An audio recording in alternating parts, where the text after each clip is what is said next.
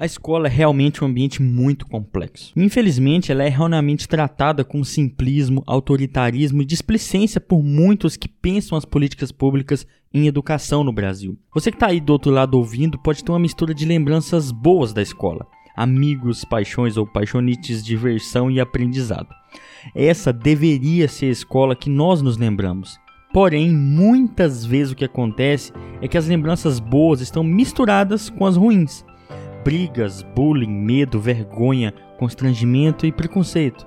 E outras vezes, para muitas pessoas, a escola é um ambiente que traz apenas memórias ruins e até traumatizantes, e que às vezes é responsável por agravar problemas familiares. E isso acontece porque a escola é também um reflexo da sociedade fora daqueles muros, e obviamente ela carrega preconceitos, traumas, medo e ódio. Lidar com essa dualidade de reprodução ou transformação da sociedade é um dos maiores desafios da educação formal brasileira. E eu confesso, é muito difícil transformar a sociedade através da escola se os alunos trazem da educação familiar, informal de modo geral, algo preocupante. É muito difícil mudar se os políticos não entendem a importância da formação de professores e de uma educação que não seja apenas para o trabalho, para os interesses de grandes corporações financeiras. Bem, se você está aqui ouvindo e pertence a alguma denominação LGBTQI, é negra ou negro, ou é alguém de família pobre que conseguiu bolsa em escola particular, sabe do que, que eu estou falando. Sabe como a escola pode ser difícil se ela não entende o que, que é diversidade. Quando gestores, professores e pais não olham para a diversidade com carinho, sensibilidade e atenção e não a estudam para entender, nós não podemos transformar a sociedade. Esse ciclo de transformação passa pela formação de professores, gestores escolares, pela família e pela política. Mas como é difícil mudar se quase todas essas esferas estão em crise no Brasil?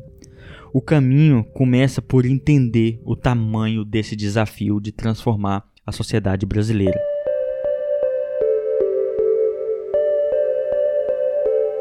Tá começando aqui mais um episódio do Cinecast e nesse capítulo conversamos com o Elson e divagamos sobre diversos temas sobre educação, família, sexualidade e suicídio na adolescência, além de outros devaneios sobre a vida.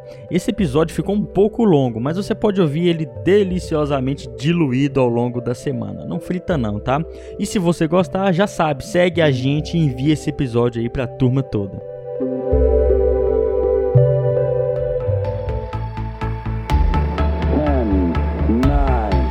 Ignition sequence start. We are away from the cosmos that know itself. Two, one, zero. All engine running.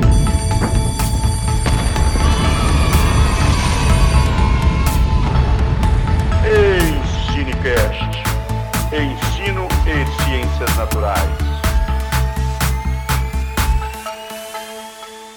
Olá, olá, caros primatas da internet! Bem-vindos a mais um capítulo aqui do Ensinecast, o nosso podcast sobre ciência e educação, e estamos de volta aqui para falar sobre um tema muito bacana, sobre sexualidade, adolescência e suicídio, um tema que precisa ser tratado, né? Aqui quem fala é o James, diretamente de Jataí, no miolo do Goiás, e como é bom estar gravando aqui de novo com esse pessoal voltando um pouco no tempo, né? Lá nas primeiras gravações que participavam eu, o Fernando e o Cristiano. O Cristiano hoje está de volta, cara ouvinte. Dá um oi pro pessoal, o Cristiano falando diretamente de Jataí também, né? Certo?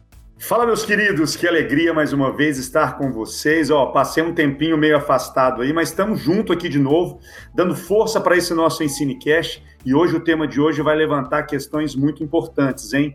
Questões que vão fazer a gente pensar, refletir e principalmente Onde podemos atuar em tudo isso, hein? Vamos que vamos com tudo aí. Gente, vocês perceberam que o internet do Gêmeos está cada vez mais puxado, hein? Ô, Goiás, velho!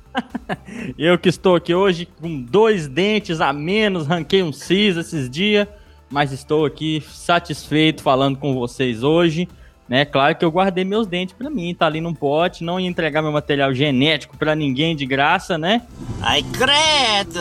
E olha, e olha só, gente, não é um dente qualquer não. Se você pegar um dente de um roedor forte aí, você vai ver que é muito parecido, hein? Ô trem bitelo! e diretamente já tá aí também, ele que tá aqui de novo, Fernando. Fala aí, meu caro. Salve, salve, galera! Quer dizer então que você não tem mais 32 dentes, James? Não, não, agora tô, tô com dois a menos e felizmente não tem os dois sisos de baixo. Isso é incrível, E hoje, e hoje, dia 25 do 5 que a gente tá gravando esse episódio, é o seu aniversário, né, James? Então, parabéns, meu Exatamente, querido. Exatamente, quase o número dos seus dentes agora, hein? se, eu, se eu não perder nenhum no caminho, tá? Mas é isso aí, estamos ficando velho, né? Mas eu queria dizer também que eu estou muito feliz hoje em estar aqui com o retorno do Cristiano, né? E com a presença do querido Elson, doutor Elson. É, o Elson que eu conheci é, em um concurso em 2013, né, Elson? E é bom você estar aqui que a gente rememora essa questão da época que a gente estava na luta aí, correndo atrás de, de uma vaga numa universidade pública e é muito bom saber que hoje eu estou aqui né, na Universidade Federal de Jataí, você está na Universidade Federal de Goiás, na cidade de Goiás, e a gente desenvolvendo os nossos trabalhos, e hoje com o prazer de recebê-lo aqui no Ensinecast. Muito bem-vindo, Elson. É, espero que a gente tenha um excelente episódio. Muito obrigado, Fernando. Obrigado pelo convite. Obrigado, James. Lastimo pelos seus dentes a menos. Tomara que você não perca mais nenhum no caminho, né? Eu perdi dois sem querer em menos de um ano e foi uma perda lastimável, se você quer saber. Justamente. Então, que você não perca mais nenhum. é, feliz aniversário, James e Cristiano. Obrigado. Maior prazer. Maior prazer mesmo. Obrigado. Bem-vindo, Elson. E hoje estamos aqui, né, com para falar de um assunto importante, mas como a gente faz de praxe no começo de todo episódio, conta para o nosso ouvinte, Elson, o que que tu faz da vida, como é que você foi parar nessa carreira, né, seus anseios, que te levaram a esse caminho? Conta pro pessoal quem és tu. então, pessoal, eu sou um carioca mineiro. Eu saí de, do Rio de, do interior do Rio de Janeiro com 19 anos para fazer faculdade no interior de Minas, em Uberaba. Fiz graduação em biologia, trabalhei 25 anos na escola básica e nesse caminho resolvi voltar à universidade já com uns 17 anos de, de, caminho de docência na escola básica. Eu resolvi voltar para o mestrado, doutorado, e aí foi uma paulada só. Eu fiz uma pós-graduação, lato senso, depois eu fiz o mestrado e logo em seguida engavetei o doutorado. O mestrado foi na UFO, o doutorado foi na UFSCar. Engavetei um pós-doutorado na Unesp e em 10 anos eu tinha vencido todo o percurso. E aí prestei concurso, vim parar em Goiás, na UFG. A relação com o meu campo de pesquisa tem muito a ver com o meu tempo de escola básica. É interessante que quando eu chego na escola básica, é, em 1990, existia no governo de Minas Gerais um programa especial chamado Programa de Saúde. Dentro do programa de saúde, que era cabível um professor de biologia trabalhar, tinha temas como gravidez precoce, DSTs, e foi um momento de expansão da AIDS, né? E trabalhar com aquilo, eu fui chamado na primeira escola que eu trabalhei, foi exatamente para trabalhar programa de saúde.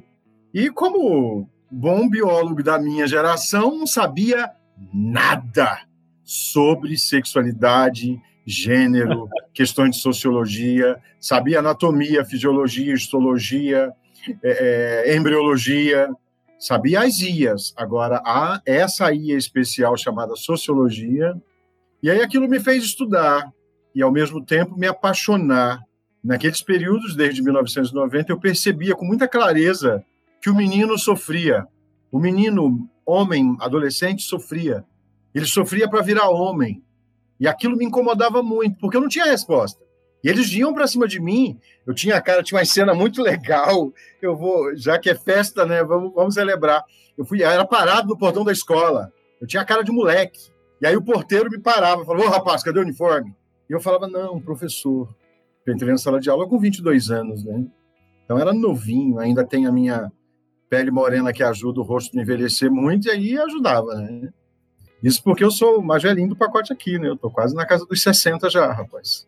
E aí foi interessante que eu, eu aquilo me chamava atenção, e quando chega em 2005 que eu resolvo investir nisso enquanto pesquisa, uma grande pesquisadora da Universidade Federal do Triângulo Mineiro me apresenta documentos da Organização Mundial da Saúde, que já estavam, estavam vindo sendo publicados desde 1965 que falava que existia um alto índice de suicídios no mundo de meninos de 14 a 27 anos e que não existia nenhuma pesquisa com clareza que sinalizava o que estava por trás do suicídio deles. E aí eu faço um projeto de mestrado, apresento para psicologia, tomo um pau, porque biólogo se metendo no meio de psicólogo é querer se meter em crenca, e aí eu vou para a educação da UFO. E aí eu chego na educação da UFO, com o um projeto de mestrado, em 2007, a orientadora, a psicóloga, inclusive, Marisa Lumona, vira para mim e fala assim, o rapaz, antes de você ouvir o adolescente que está morrendo, você precisa ouvir o grande causador da morte desses adolescentes. Eu falei, uai, como assim?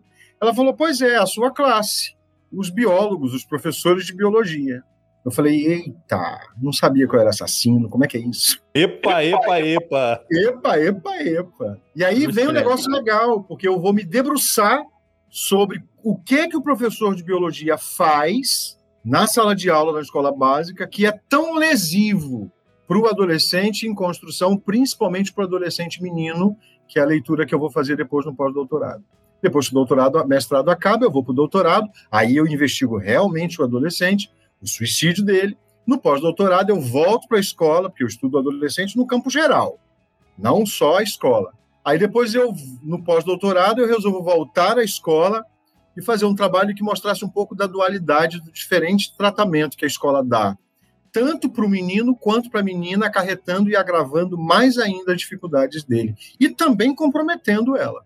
Então, hoje a gente tem a escola sendo precisando ser repensada nessas duas coisas. Acho que eu dei um geralzão do que, que eu faço, né? Eu acho que já dá para ter um gostinho do que vem por aí, né, nesse episódio. Então fiquem por aí que hoje vai ser casca grossa aqui, hein?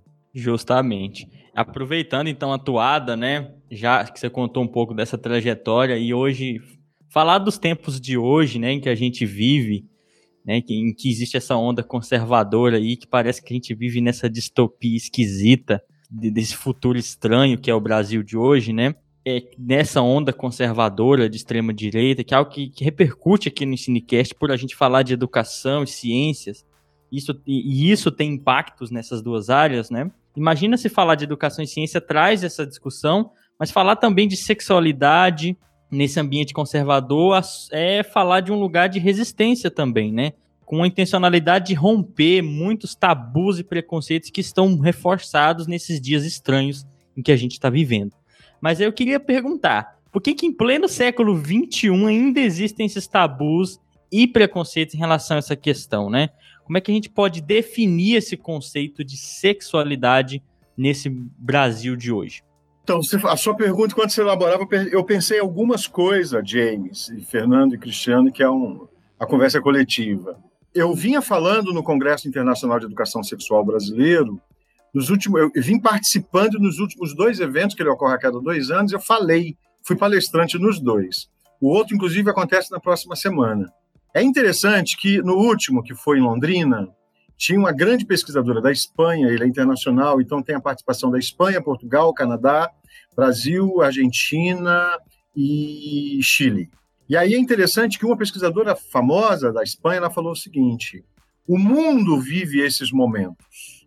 Ele vive um momento de abertura e logo depois ele vive um momento de retração. Então, o que nós colhemos nas últimas eleições é fruto de uma sociedade que talvez não suporte o seu processo de abertura, de, de, de discussão dessas demandas que são o reconhecimento às diferenças e às minorias. Então, a gente sabe que isso é cíclico. Né? Eu achei muito interessante, veio muito de encontro a alguns questionamentos meus. Mas, independente disso, ontem à noite eu fui apresentado no final de semana para um tipo de, de, de, reality show inglês, americano chamado DuPaul. DuPaul é uma drag queen americana que ela faz há 12 anos, se eu não me engano, é, desde 2010, um reality com outras drag queens, em que elas vão se produzindo e reproduzindo. E o negócio mexeu com a minha cabeça no final de semana. Então eu fico pensando assim, tentando responder, James, se eu não respondi, você me, me, cutuca de volta. Eu penso que a gente, ao mesmo tempo que a gente vive nessa luta por uma sociedade tolerante, uma sociedade que, que respeite, e que, na verdade, respeito é errado, tá? Respeito é preconceito. A gente é bom a gente ir quebrando isso. Respeito é preconceito. Porque o respeito é aquela coisa assim, eu te respeito, mas fica aí, não vem para cá não, não me contamine com essa sua forma é, é, que eu não concordo de ser, de agir, de sentir e etc. Né? Então, o que, que a gente tem que fazer então? Na verdade, a gente tem que reconhecer a diferença. Né? Nosso primeiro desafio é reconhecer a diferença, que a diferença existe, ela está posta. E depois que eu reconheço a diferença, eu preciso conviver com, eu preciso conviver com essa diferença, motivado pelo que eu acho mais bonito disso tudo. A gente precisa reconhecer a diferença, sabendo de que ela de qualquer forma vai ser positiva na minha vida. Porque na pior das hipóteses, ela vai me dar uma visão de um lugar que eu não tenho, exatamente porque eu não falo daquele lugar. Então, é, é, a gente precisa reconhecer a diferença do outro e aprender a conviver com essa diferença que ela soma ela nos torna mais pluri, mais sensível. A do Paul tá causando isso em mim, sabe? Porque eu tenho um preconceito do cão e eu vou ouvindo aquilo, o troço mexendo com a minha cabeça. E ontem eu fiquei, eu fiquei até duas horas da manhã assistindo, porque eu queria acabar a temporada, a segunda temporada, para saber o que que virou. E eu tô virando um especialista. No primeiro eu chutei quem seria o campeão, ele foi o segundo. Aí ontem eu chutei de novo, o cara foi segundo de novo. Eu falei, olha, daqui a pouco eu vou acertar quem vai ganhar na entrada. E os caras ficam lá, são 12 capítulos de 45 minutos cada um. Agora, indo direto à tua pergunta. A gente tem um conceito errado de desejo sexualidade e de gênero que vira um petego na nossa vida. É um petego isso. Eu não estou falando você, James, ou Cristiano, ou não. Nós, enquanto seres humanos, nós, nós confundimos as bolas. Né? E aí o campo quando eu vou para o doutorado, por exemplo, é uma coisa muito interessante, porque a minha orientadora de mestrado, psicóloga, uma mulher extremamente inteligente, é, é pró-reitora da UFO, anos e anos a fio de graduação, ela falou: vá, investigue, torne isso em livro, porque eu quero ser o primeiro a ler tua tese. Eu não entendo isso que esse povo está falando. E isso que esse povo está falando é exatamente isso que você acabou de perguntar, James. O que, que é sexualidade? Para entender sexualidade, tem que entender o que, que é gênero. Quando a gente pensa, por exemplo, vamos fazer de conta que a gente está ao vivo aqui, né, gravando, né? Quando eu penso no Fernando com essa cara de caboclo macho, barbudo, aí essa cara largada, um heterossexual normativo, né? Fernando, ele está dentro do gênero bem colocado. E do grupo todo que eu conheço pessoalmente e sei que realmente do que eu estou falando é o Fernando. Então, realmente, o Fernando é totalmente normativo. Ele está no lugar do gênero masculino bem colocado. A gente olha para o Cristiano, que é esse vozeirão né, de radialista, barba feita, barba azul, mas deve ter uma barba desse tamanho, maior que a minha. Tem mesmo. É, essa cara de fazendeirão que ele tem. Dois metros de altura. cara de Como é que é? Dois metros de altura. Fazendeiro foi bom, hein, Welson? Fazendeirão foi bom, hein? Cara de fazendeirão. Você tem cara daqueles fazendeiros do sul de Minas mesmo, filho. Não nega, não. Você tem. Eu conheço bem os fazendeiros do sul de Minas, tá? Não vem tá pro meu certo. lado, não, que eu sei. Conheço até de perto demais, quer saber? então, e aí, o gênero é isso. É isso que o corpo traz, é isso que, que a voz traz, que a, a, a anatomia foi ajustada para. O Cristiano menos, já perdeu dois dentes, o homem tem que ser bravo, morder muito, o ser James, mordedor né? mesmo. O James, né? O James, quer dizer, o James agora tá com dois dentes a menos, não pode. Diz que a mudança para melhor, não tava muito bom, tava meio ruim também, tava ruim. Agora parece que piorou. Então, é, eu vou te falar que eu devo ter uns seis a menos, tá, James? Só para você não ficar com sentimento de inferioridade. então, gênero é isso. Gênero é aquilo que o corpo recebe e que é ajustado a ele. E isso é determinado a partir do momento que descobrem qual genitália nós vamos ter, ou que já temos né, no útero. E aí, como é, a nossa genitália é fruto de dobramentos, e o nosso cérebro forma depois, o nosso olho forma depois, mas a nossa genitália é a primeira a se fechar ali embaixo, enquanto é, é, órgão que vai se fechando com os dobramentos que o embrião sofre, o que vai rolar é que os nossos genitálias é a primeira coisa a ficar à mostra. E aí, uma vez a mostra, começa a se encadear sobre nós, desde o útero, aquilo que vai nos colocar num lugar de gênero, de macho, de fêmea. Isso é gênero. O problema é que se o caboclo apresenta, e eu sempre uso esse exemplo, o pobre coitado do menino é filho de uma mãe separada, mora com a avó, o avô morreu, tem uma tia solteira, a mãe é bem sucedida e paga uma empregada doméstica para cuidar da casa. Partindo do princípio que nós somos sujeitos histórico-culturais, o que, que cabe para esse menino durante os cinco primeiros anos de vida dele? Qual é a referência dele? Qual é o modelo dele? Ele vai falar de acordo com quem? Ele vai andar de acordo com quem? Se ele não tiver um modelo para ele copiar fortes de masculinidade. Ele vai chegar na sala de aula, ele vai ficar louco com a primeira figura masculina que aparecer, ele vai, vai para a festa da família, vai ficar louco com um tio, que, que, é super ausente, é super desligado, não tem nenhum nível. Então, o gênero é isso. O gênero é construído de acordo com aquilo que é disponibilizado. O sujeito vai absorvendo esses valores e vai agregando a si, e ele vai construir o seu gênero, que é frágil ou não. E aí tem uma definição boa que a gente encontra, que é desenvolvido a partir de uma pesquisadora australiana, que é a Connell, a Connell vai falar que nós temos aí as masculinidades hegemônicas, que são aquelas que são muito bem construídas, e nós temos de tabela as masculinidades cambiantes, que são aquelas masculinidades que não atendem à expectativa daquilo que está elaborado. De antemão, já vou falar, ninguém alcança o padrão esperado, tá? Ele é tão bem estruturado, ele é tão delimitado, que ser macho de verdade é, não se alcança. Aí, de vez em quando, alguém brinca e fala assim: Ó, oh, já desisti dessa carreira, eu já não quero mais isso, eu já tentei de todas as formas ser esse macho padrão, agora eu vou ficar por aqui mesmo. Aí eu sempre zoo com a brincadeira, né?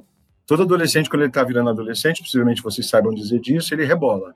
Ele rebola porque ele tem uma pelvis, um fêmur e um músculo que age sobre esse movimento na nádega dele. Então, o movimento do fêmur vai fazer ele rebolar. E ele treina no espelho para não rebolar, porque ele sabe que macho não rebola. Você treinou, Cristiano, na frente do espelho? Demais a conta. Ah, não acredito. Não brincando. Aprendi isso agora, Nelson. Aprendi isso agora com você. Ele rebola até hoje. É verdade. Quer dizer, às vezes não. Mesmo? Rebola o tempo inteiro. Mesmo você, James?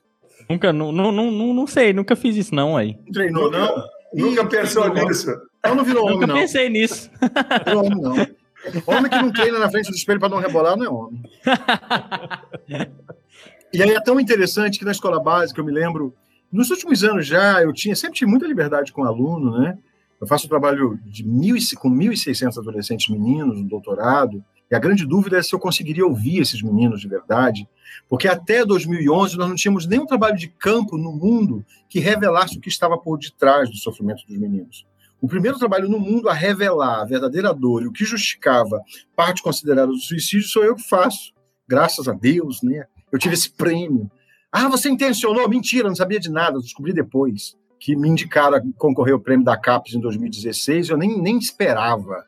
Foi, sabe, a gente, quem, todos nós aqui que fomos do doutorado sabe que a gente vai querendo fazer um trabalho sério e só. Aí você é pego de surpresa com um trabalho que tomou uma dimensão grande e sai numa coleção importante da Margarete Rago na, na, Unicamp, que é um dos maiores nomes do estudo de sexualidade de gênero no Brasil. E a mulher, aí ela me liga, já que é zoeira, ela me liga, Fernando, ela fala assim: então, eu quero saber se você tem interesse em colocar o seu livro na minha coleção. Eu falei: quem está falando? A Margarete Rago, eu já encolhi, né? Aí eu falei assim: ah, eu vou consultar os meus advogados para ver se eu aceito. Imagina, uma tese de doutorado que vira livre de repente já é, sai publicado com uma coleção de uma mulher desse tamanho no Brasil. E foi, foi tudo muito surpreso. Mas voltando para a gente definir gênero e sexualidade. Estava lá na escola e aí o menino gritou lá de cima do, do, do barzinho dele: professor, rebola não. Aí eu parei, andei um pouquinho e falei: é a hora. Se tem uma coisa que eu aprendi a fazer, é dar boa resposta para aluno. Eu virei para trás e falei assim: estou pedindo tua bunda emprestada? Pronto. Fui embora. Então, a, a, a, quando, quando ela vai definir gênero, ela vai deixar muito claro que o gênero é construído por valores externos. Ele, ele, é totalmente construído. A gente se torna homem, se torna mulher num projeto social proporcional ao local onde a gente está, com os grupos onde a gente está, com aqueles que a gente se envolve. E aí surge. O problema é que o desejo, aí vou falar como biólogo, eu acredito que o desejo ele tem uma essência instintiva, genética, biológica, o desejo. Sim. O primeiro desejo, a vontade de, mas a expressão de já não é, já não é biológica, ela é, ela é aprendida. Então, se nós formos falar de sexualidade, a sexualidade também é aprendida. Talvez muito no campo da biologia, disso que eu falo com muita autoridade, quando eu falo na frente dos sociólogos, eles, só, eles só não brigam comigo por, porque sabem quem eu sou, e aí falam, não vão brigar com o homem, mas hoje, por exemplo, eu tenho um posicionamento que aqui eu estou com quatro, três biólogos, nós estamos em três, e aí, em quatro, e aí eu vou sempre dizer, que eu acredito que o nosso desejo ele tenha lá na essência um cunho biológico. Mas como todo fator genético que vai sofrer interações com o meio e as diferentes influências, ele vai ser expressado de acordo com aquilo que o meio vai. Então, e aí, Wells, o que é sexualidade? Sexualidade é a expressão do desejo. É a forma como a gente vai vivenciar o desejo e o prazer com o corpo, que a igreja tentou nos dizer que estava no campo do reprodutivo, que a natureza nos diz que é reprodutivo e que não é tão prazeroso, e que Foucault vai nos dizer que, na verdade, é o mais poderoso dispositivo de controle da sociedade, que desde o século II a igreja tenta nos controlar a partir da nossa sexualidade, e ela faz isso com muita maestria, e a gente avança até o século XXI, na maior pandemia da história, e nós percebemos que a medicina, até a medicina, em pleno século XXI, numa pandemia como o Covid, continua manipulando os nossos corpos. Se você pegar um grupo de homossexuais, ou um grupo de solteiros, de jovens, eles vão falar, estou com medo de transar para não pegar Covid. Quem, na verdade, está te causando esse medo todo é essa sequência de discursos da medicina higienista que faz a gente ter medo. Tem que ter medo? Tem.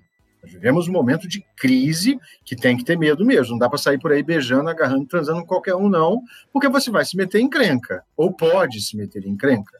Mas eu estou falando em função de Covid. Mas a gente tem encrencas mais sérias, né? Como é o caso da, da, das DSTs, aí o retorno da sífilis, matando horrores. Então, a sexualidade é essa expressão de desejo, né? Que a gente vive e que a gente precisa ter maturidade de como viver. E como é que a sociedade lida com isso? Ela não lida. Ela não quer lidar. Você só me serve, James, se você for aquilo que eu tenho expectativa que você seja. Justamente. Se você sai desse lugar, você já não serve para ser meu amigo pessoal, você já não serve para ser amigo do meu filho, a sua família já está fora do padrão daquilo que eu desejo, porque vai, você vai ensinar para os meus aquilo que eu não concordo, e aí logo eu te excluo. Então, a sociedade ela não mudou, e o que eu penso que a gente vive na atualidade com esse desgoverno é exatamente o reforço daquelas pessoas que assumem que elas não querem mudar, que elas não querem diferença, que elas não querem viver diferente. Acho que esse é o grande caos. Então, é, é eu assumo que eu sou preconceituoso. Então eu tenho um governo que me dá condição e autoridade para eu falar disso. Eu falo e dane-se o mundo.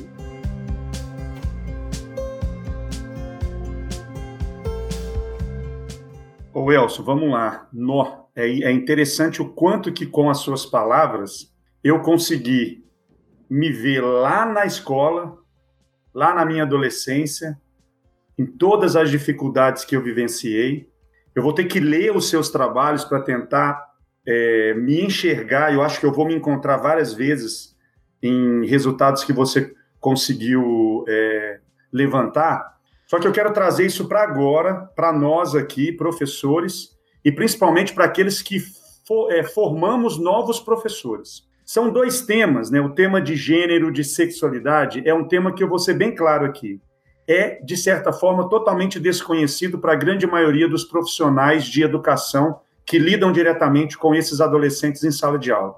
Eu falo por experiência própria. Né? Eu trabalhei pelo menos uns 10 anos na educação básica e sempre que esse tema aparecia, parecia que eu estava pisando em ovos e com um, um medo muito grande de não falar besteira e de principalmente não agredir ninguém. E aí o meu questionamento vai exatamente nesse ponto. Né? Qual é o limite? Até onde podemos conversar? Como é, ter essas informações, ter esses conceitos de maneira muito clara? E principalmente quando você fala que toda essa questão da sexualidade e do gênero tem uma relação direta com a questão histórico-cultural daquele de todos ali, é, será que a, o que, o, que, o que a gente escuta tanto de que um homossexual ele não se forma, ele já nasce com aquilo? Até que ponto que essa fala que a gente escuta em várias situações pode ser trabalhada de maneira favorável a principalmente essa idade adolescente e de tantas transformações, é, transformações no corpo e na, e, na, e na sociedade onde esse jovem está? Sei, não sei se eu, eu falei, falei, não sei se você conseguiu entender. Eu nunca mais vou querer dar palestra, vou querer só fazer agora estudo cast. você, você deu tiro para cima com um bazuca, filho. Passou um monte de coisa pela minha cabeça, me ajuda a balizar para não perder nenhuma parte. Me interrompe, acrescenta, Fernando, James, para a gente não navegar. Isso é objetivo, né? Mas eu dou aula em uma das 46 licenciaturas do país e eu tenho a única licenciatura do país, em, uma das 46 licenciaturas do campo, a única licenciatura do país em educação do campo, mesmo tendo a UFMG, que é a nossa maior referência, e a UNB, que é a nossa segunda maior diferença, é, referência, e a Universidade Federal da Paraíba, que é a nossa terceira maior referência, onde estão os fundadores da educação do campo no Brasil, a única licenciatura que tem uma disciplina chamada Educação, Sexualidade e Gênero, não, Sexualidade e Gênero na Educação é aqui. Então, isso já vai mostrando a gravidade das nossas licenciaturas. Quando eu cheguei, nós estávamos reformulando o PPC e essa disciplina estava saindo. Eu falei, pelo amor de Deus, tire a fisiologia humana dessa formação. Ele pega um livro de anatomia, se vira, apanha e aprende a hora que precisa. Como a gente fez com muitos conteúdos na nossa formação que nós não tivemos. Mas essa eu não abro mão. Essa vocês deixem. E essa disciplina vai ser minha enquanto eu estiver aqui. Não é uma disciplina, tá? ela tem duas semanas de aula, daí para frente ela vira terapia. a disciplina é tão curiosa, a licenciatura do campo atende muita mulher e mulher a partir da casa dos 40 anos. Todos os nossos alunos são mais maduros. Nós temos uma turma, cinco alunos de idade convencional, se entrou 30 e 25 são acima da faixa etária. O povo que vem do campo. Eu não vou te contar o que eu já vivi na licenciatura, que a gente já perdeu um tempão, mas da aluna virar e falar assim: professor, eu parei meu marido na hora que ele estava vindo de cueca para cima de mim. Eu falei: para aí, ó. Eu falei para ele: ou você muda, ou você. Ou, ou, acabou, porque eu não quero mais para cama com você, não. Porque até hoje eu só sofri com isso. Não era uma aluna qualquer, era uma aluna de 55 anos, casada há 30, que ficou debaixo de tenda para lutar por terra. E começa a se repensar. Então, que eu sempre digo que discutir sexualidade e gênero, primeiro tem que passar por nós nos repensarmos, e esse é um trabalho que eu faço em sala de aula. A primeira coisa que eu faço com os meus alunos é a hora de você não se preocupar com o seu aluno, é hora de você pensar de que lugar você fala, a como você acomoda os seus sentimentos, quem é você nesse campo do desejo, quem é você no campo desse gênero, quem é você no campo dessa sexualidade, para depois você conseguir tentar entender o que está te passando com o outro. No meu processo de formação, tive algumas vivências que moldou muito a minha forma de pensar. No pós-doutorado, eu fui para a Argentina, e eu fui para a Argentina e lá estava uma grande amiga minha da Federal, da, do Instituto Federal de Santa Catarina, hoje, a Luana, e a Luana estava fazendo um trabalho no Mocha Celes, a única escola trans do mundo. Não sei se vocês sabem, a lei de direitos humanos mais bem estruturadas do mundo é a Argentina. E eu fui para o pós-doutorado lá exatamente por causa disso. E aí, quando eu chego nessa escola trans, eu fiquei muito surpreso. Tem muito a ver com a, com a programa que eu falei que eu estou assistindo, porque elas ficam, na, é, os, os, organizadores da escola ficam nas ruas, no centro de Buenos Aires, descobrindo transexuais ou, ou, ou, ou transexuais, né, transformistas ou, já com corpo transformado e que estão em estado de vulnerabilidade, já roubando, se prostituindo, drogadas, e aí eles levam para essa escola e entra todo um processo não só de educação, mas também um processo de, de, de soci sociabilidade, de ressignificação social. É um trabalho fantástico. Não é à toa que é a única escola trans do mundo né, que tem em Buenos Aires, chamado Mocha Séries. E essas experiências me acrescentaram muito, além daquela que eu já trazia da escola básica, com relação a essa questão. Então, o que, que eu acho que a gente precisa fazer? Primeiro, a gente precisa dar conta de se repensar. É, eu venho de uma formação cristã rígida, né? eu sou filho de evangélicos, fui criado na igreja evangélica a vida toda. E aí no doutorado eu começo a questionar muito daquilo tudo que estava estruturado. Eu começo a perceber que tudo aquilo tinha um monte de significados que foi trazido pelo interesse de A, B, C, igreja no século II, igreja no século XII, com o concílio de Latrão. Quando a igreja percebe que ela não tem mais domínio do sujeito, ela passa a bola para a medicina. E a gente continua refém do médico quando vai no consultório médico, porque o médico deixa a gente apavorado nós somos uma sociedade cientificista, aquilo que fala que é ciência a gente já tem nas bases, que é obedecer, e a gente, às vezes a gente nem questiona, é, e a gente está aí, no momento de pandemia, a gente tem que questionar até a pandemia, se tudo isso é verdade, se não é, mas é verdade, é, mas até que ponto isso não está sendo usado como discurso de controle também? A gente tem que ter essa maturidade de leitura de todas essas coisas e como se preparar para ir para a escola. Esse é o desafio, que eu acho que foi isso que me perguntou. Xane, isso é dificílimo. Isso é muito difícil. Por quê? Porque se eu vou para a sala de aula sem me repensar, eu vou replicar todos os meus padrões sociais, culturais, religiosos, familiares, e isso vai virar um problema, um problemão.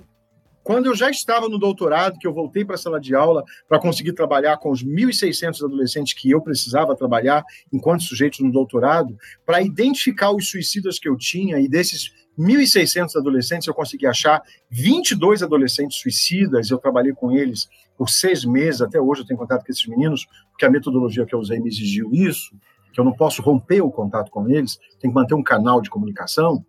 É interessante que eu vou perceber que até a minha forma de dar aula mudou. Que a hora que eu estou lá explicando herança, herança sexual, XY, a minha leitura tem que mudar. Porque o aluno fica achando que se ele for XY ele é homem, se ele for XX ele é mulher. E ser homem significa ter desejo por mulher, e ser mulher significa ter desejo por homem.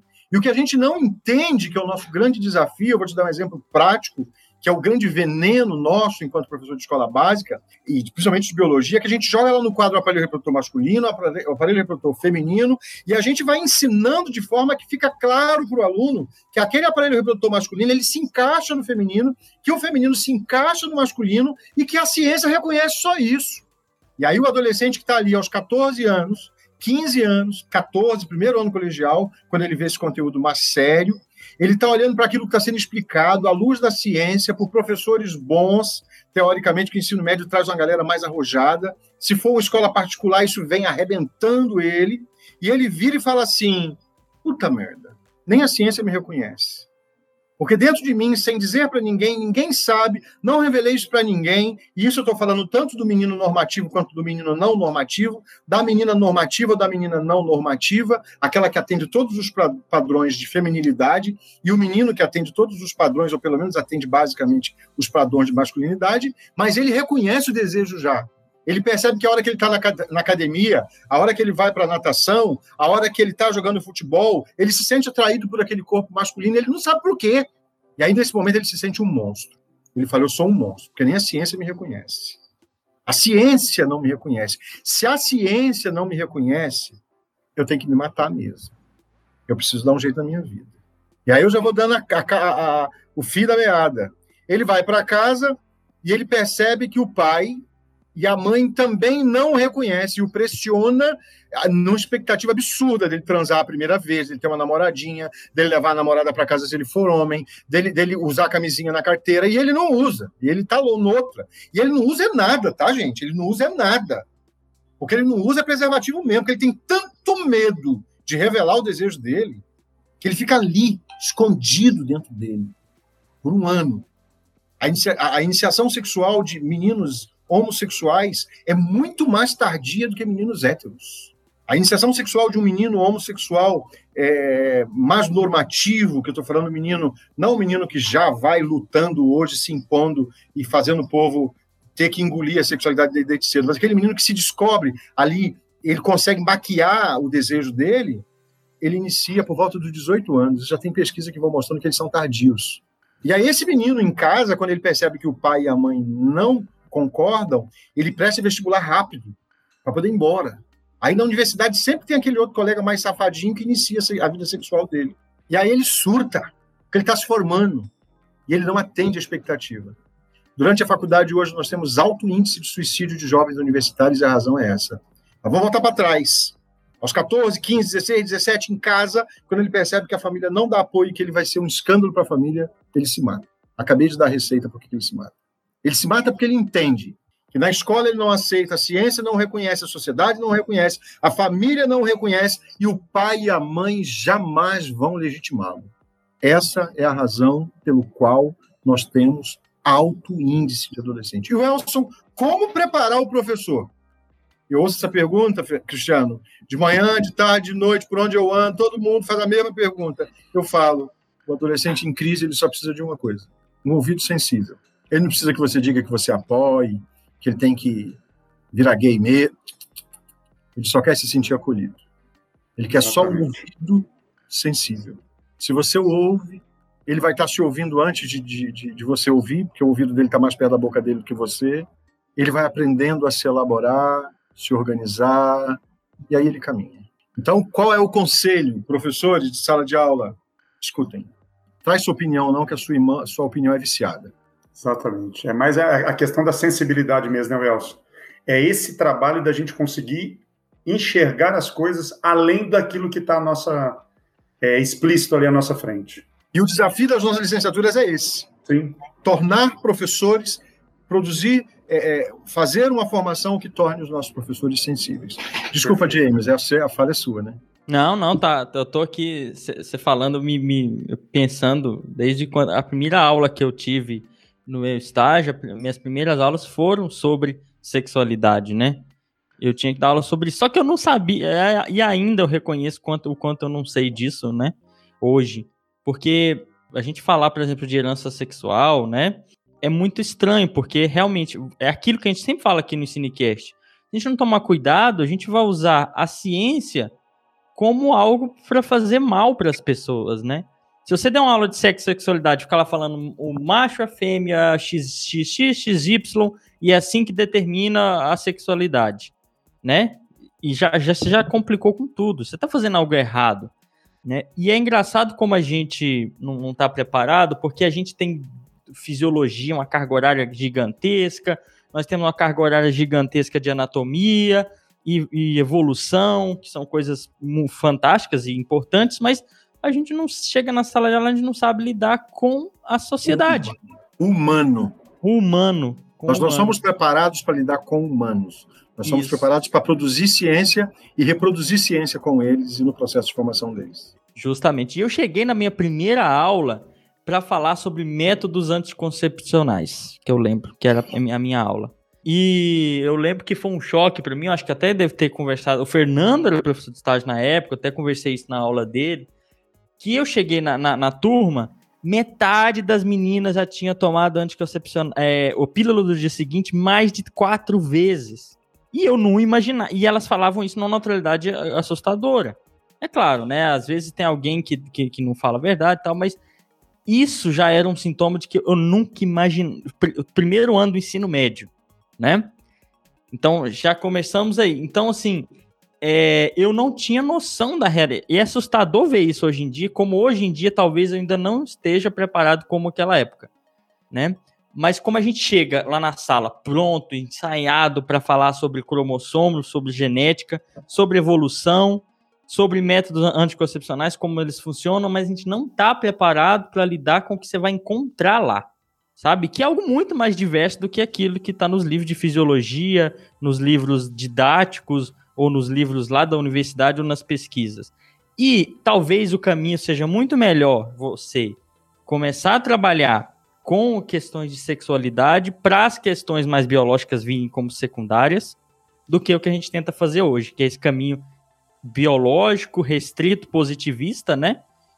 Para depois falar desses assuntos. Esse depois nunca chega. Chega lá na sala de aula, parece que você passa desapercebido. É muito estranha essa sensação. E eu lembro dessa sensação na minha, de eu estar lá na, na, na sala de aula e falar: eu não sei o que, que eu estou fazendo aqui. Esse negócio de cromossomo não serve para nada esses métodos contracepcionais, como eles funcionam, bonitinho, biologicamente falando, não serve para nada, é assustador, né? E eu queria saber, essa essa sala de aula de hoje em dia, essa sociedade de hoje, se igual você falou, se os pais não, não sabem lidar com a, com a sexualidade, se o professor não sabe lidar com a sexualidade, você acha que isso tem melhorado na sociedade de hoje, esse, esse lidar com a sexualidade? Pelo jeito, não, não né? Tô ficando meio perdido que vocês perguntam. É eu, eu, a caminho da resposta assim para cá, né? caminho para cá. fico doido. Mas vamos lá, eu vou fechar uma fala da pergunta, da fala do Cristiano, que eu acho legal. E aí eu engaveto aí, James. Eu, eu não posso abrir mão de sempre falar isso. Nós cometemos um erro. Cristiano tem cara de ser pai, Fernando eu sei que é, você eu não sei se é casado. Cristiano, na época eu vi uma aliançona no dedo dele. Casado, mas ainda não tenho filhos. é casado, mas não tem filhos. Pois é, eu também tenho. Eu tenho um casal, o Bruno de 26 anos e a Mariana de 24 anos. Eu luto muito por isso hoje. Nós cometemos um erro. Cristiano, Fernando, todo mundo que está nos ouvindo. Nós criamos os nossos filhos para um conjunto de valores éticos e morais, muito dentro daquela perspectiva nietzschiana de viver em sociedade. A gente precisa atender os padrões, né? A gente quer um filho eticamente moral, correto, trabalhador, bom profissional, bem-sucedido. Isso é o que a gente deseja para uma sociedade capitalista igual a que a gente vive. Quando eu vi o meu filho se formar em direito sendo um excelente aluno, eu falei, opa, cumpri parte do meu desafio. Quando eu vi minha filha passar em uma das três melhores universidades de fisioterapia do país, eu falei, opa, é de novo, acertei o pé. Quando eu vejo ela agora na parte final, no estágio, gostando do que faz, eu falo, que, que bom. Mas a gente quer mais. Acho que o nosso erro é porque a gente quer ter o domínio e o controle de determinar como e com quem os nossos filhos vão satisfazer os seus desejos. E a gente esquece que os órgãos genitais dos nossos filhos não são pertencentes a nós. Nós os, os criamos para que eles sejam cidadãos éticos, cidadãos morais, cidadãos que atendam a uma expectativa de sociedade. Sejam trabalhadores que não, não abusem de crianças, que, que respeitem o idoso, que trate pai e mãe com dignidade, que tenha valores de família, que não roube do patrão, que, de preferência, é, é, eu vou falar não use droga, mas se usar droga, saber fazer isso com, com parcimônia, é, que não torne o, a, o uso do álcool como um hábito que tire ele do sério do padrão. Essa é a nossa expectativa. Mas a gente quer também determinar como ele vai expressar o desejo dele. E aí eu sempre faço a mesma pergunta. Por um acaso, o desejo dos nossos filhos é para ser vivido junto conosco entre quatro paredes? É para isso que nós criamos os nossos filhos?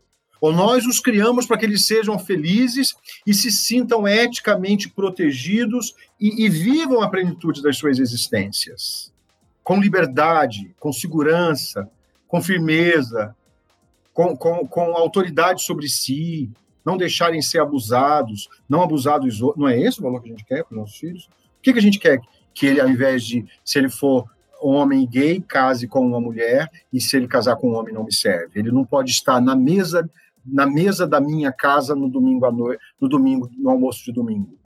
Por que, que a minha filha não pode levar a namorada? Por um acaso ela vai satisfazer os desejos sexuais com a namorada comigo? Que participação eu tenho nisso? O nosso papel enquanto pais é anterior a isso.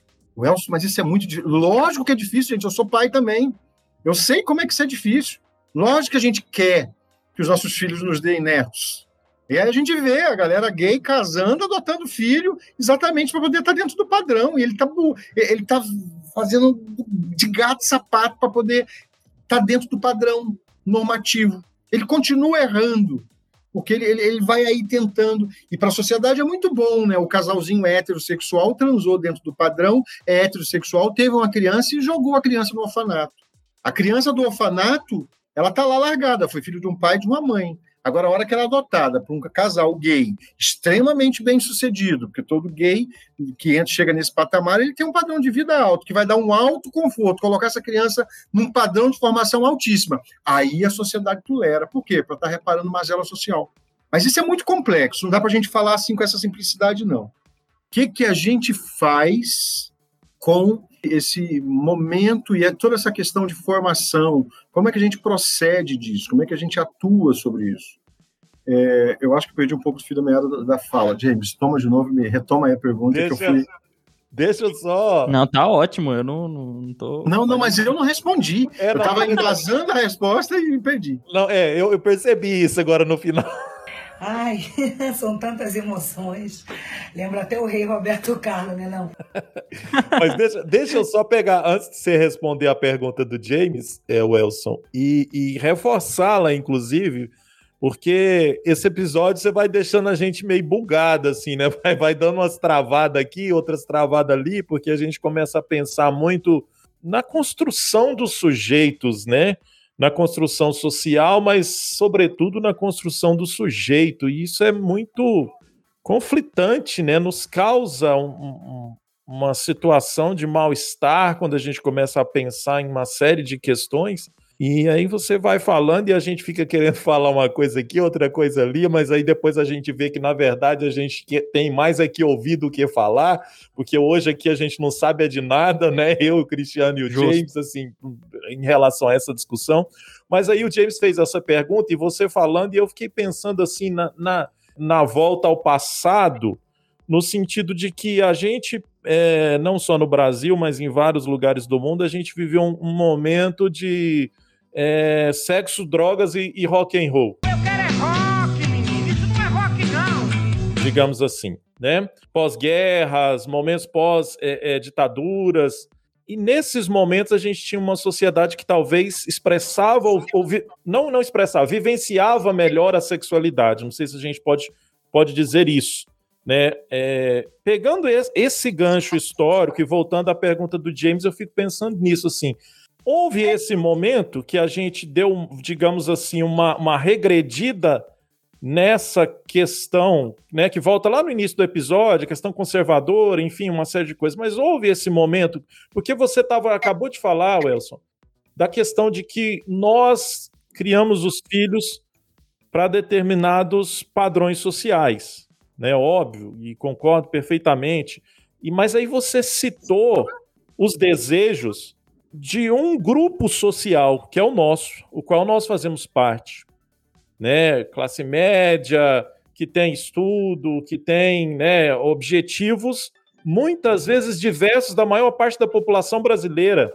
Que aí eu fiquei pensando nessa questão que o James fala, e aí quando a gente pega esse público da educação básica pública, que eu também trabalhei na educação pública por 10 anos da educação básica, e aí, muitas vezes, os pais dessas, desses adolescentes, dessas crianças, criam para um padrão também, óbvio, para um futuro mas não é o mesmo padrão que a gente busca para os nossos filhos às vezes. Você consegue perceber? E aí eu fico pensando assim: então, será que a gente chegou num momento agora que é, a sexualidade ela está sendo menos explorada e vivenciada pelas, pelos sujeitos em função desse conservadorismo, mas também em função de uma construção social, de um projeto, de algo que está vinculado à educação, de mamadeira de piroca lá, por exemplo, né? De, de, de, por exemplo, evitar a discussão da sexualidade na educação básica. Tirar isso, tirar essas reflexões, ainda que elas sejam feitas de modo muito é, superficiais, muitas vezes de modo errado, de modo é, biologizante, mas isso não seria um projeto também? Será? Eu também. É, aqui, eu acho que nesse episódio, né, Cristiano, a gente viaja demais nas, nas perguntas, né? Porque o Elson faz a gente viajar também um monte de coisa aqui que a gente acaba embolando um monte de coisa aqui também. Mas é porque o assunto é muito amplo, Fernando, é muito amplo e eu acho que falta, falta embasamento teórico para nós, entendeu? A gente muitas vezes acha que entende determinados conceitos, acha que compreende determinados comportamentos, quando a gente vai ver, a teoria ela, ela, ela, ela traz um, aprofunda, um aprofundamento que está longe do nosso entendimento. Então, eu acho que isso é que, é que dificulta um pouco também essa, essa questão. Mas ficou clara a sua pergunta, Fernando. Se, se o mundo sim, já viveu sim. esses tempos que pareciam lidar melhor com sexualidade ou expressar melhor essa sexualidade, pareciam pelo menos. Hoje em dia a gente está regredindo com base nisso, né? Pensando nessa história. Acho que é isso, né? Que, que a gente quer saber no, no final das contas. É, não se sintam fora do ninho, porque essa é uma realidade geral.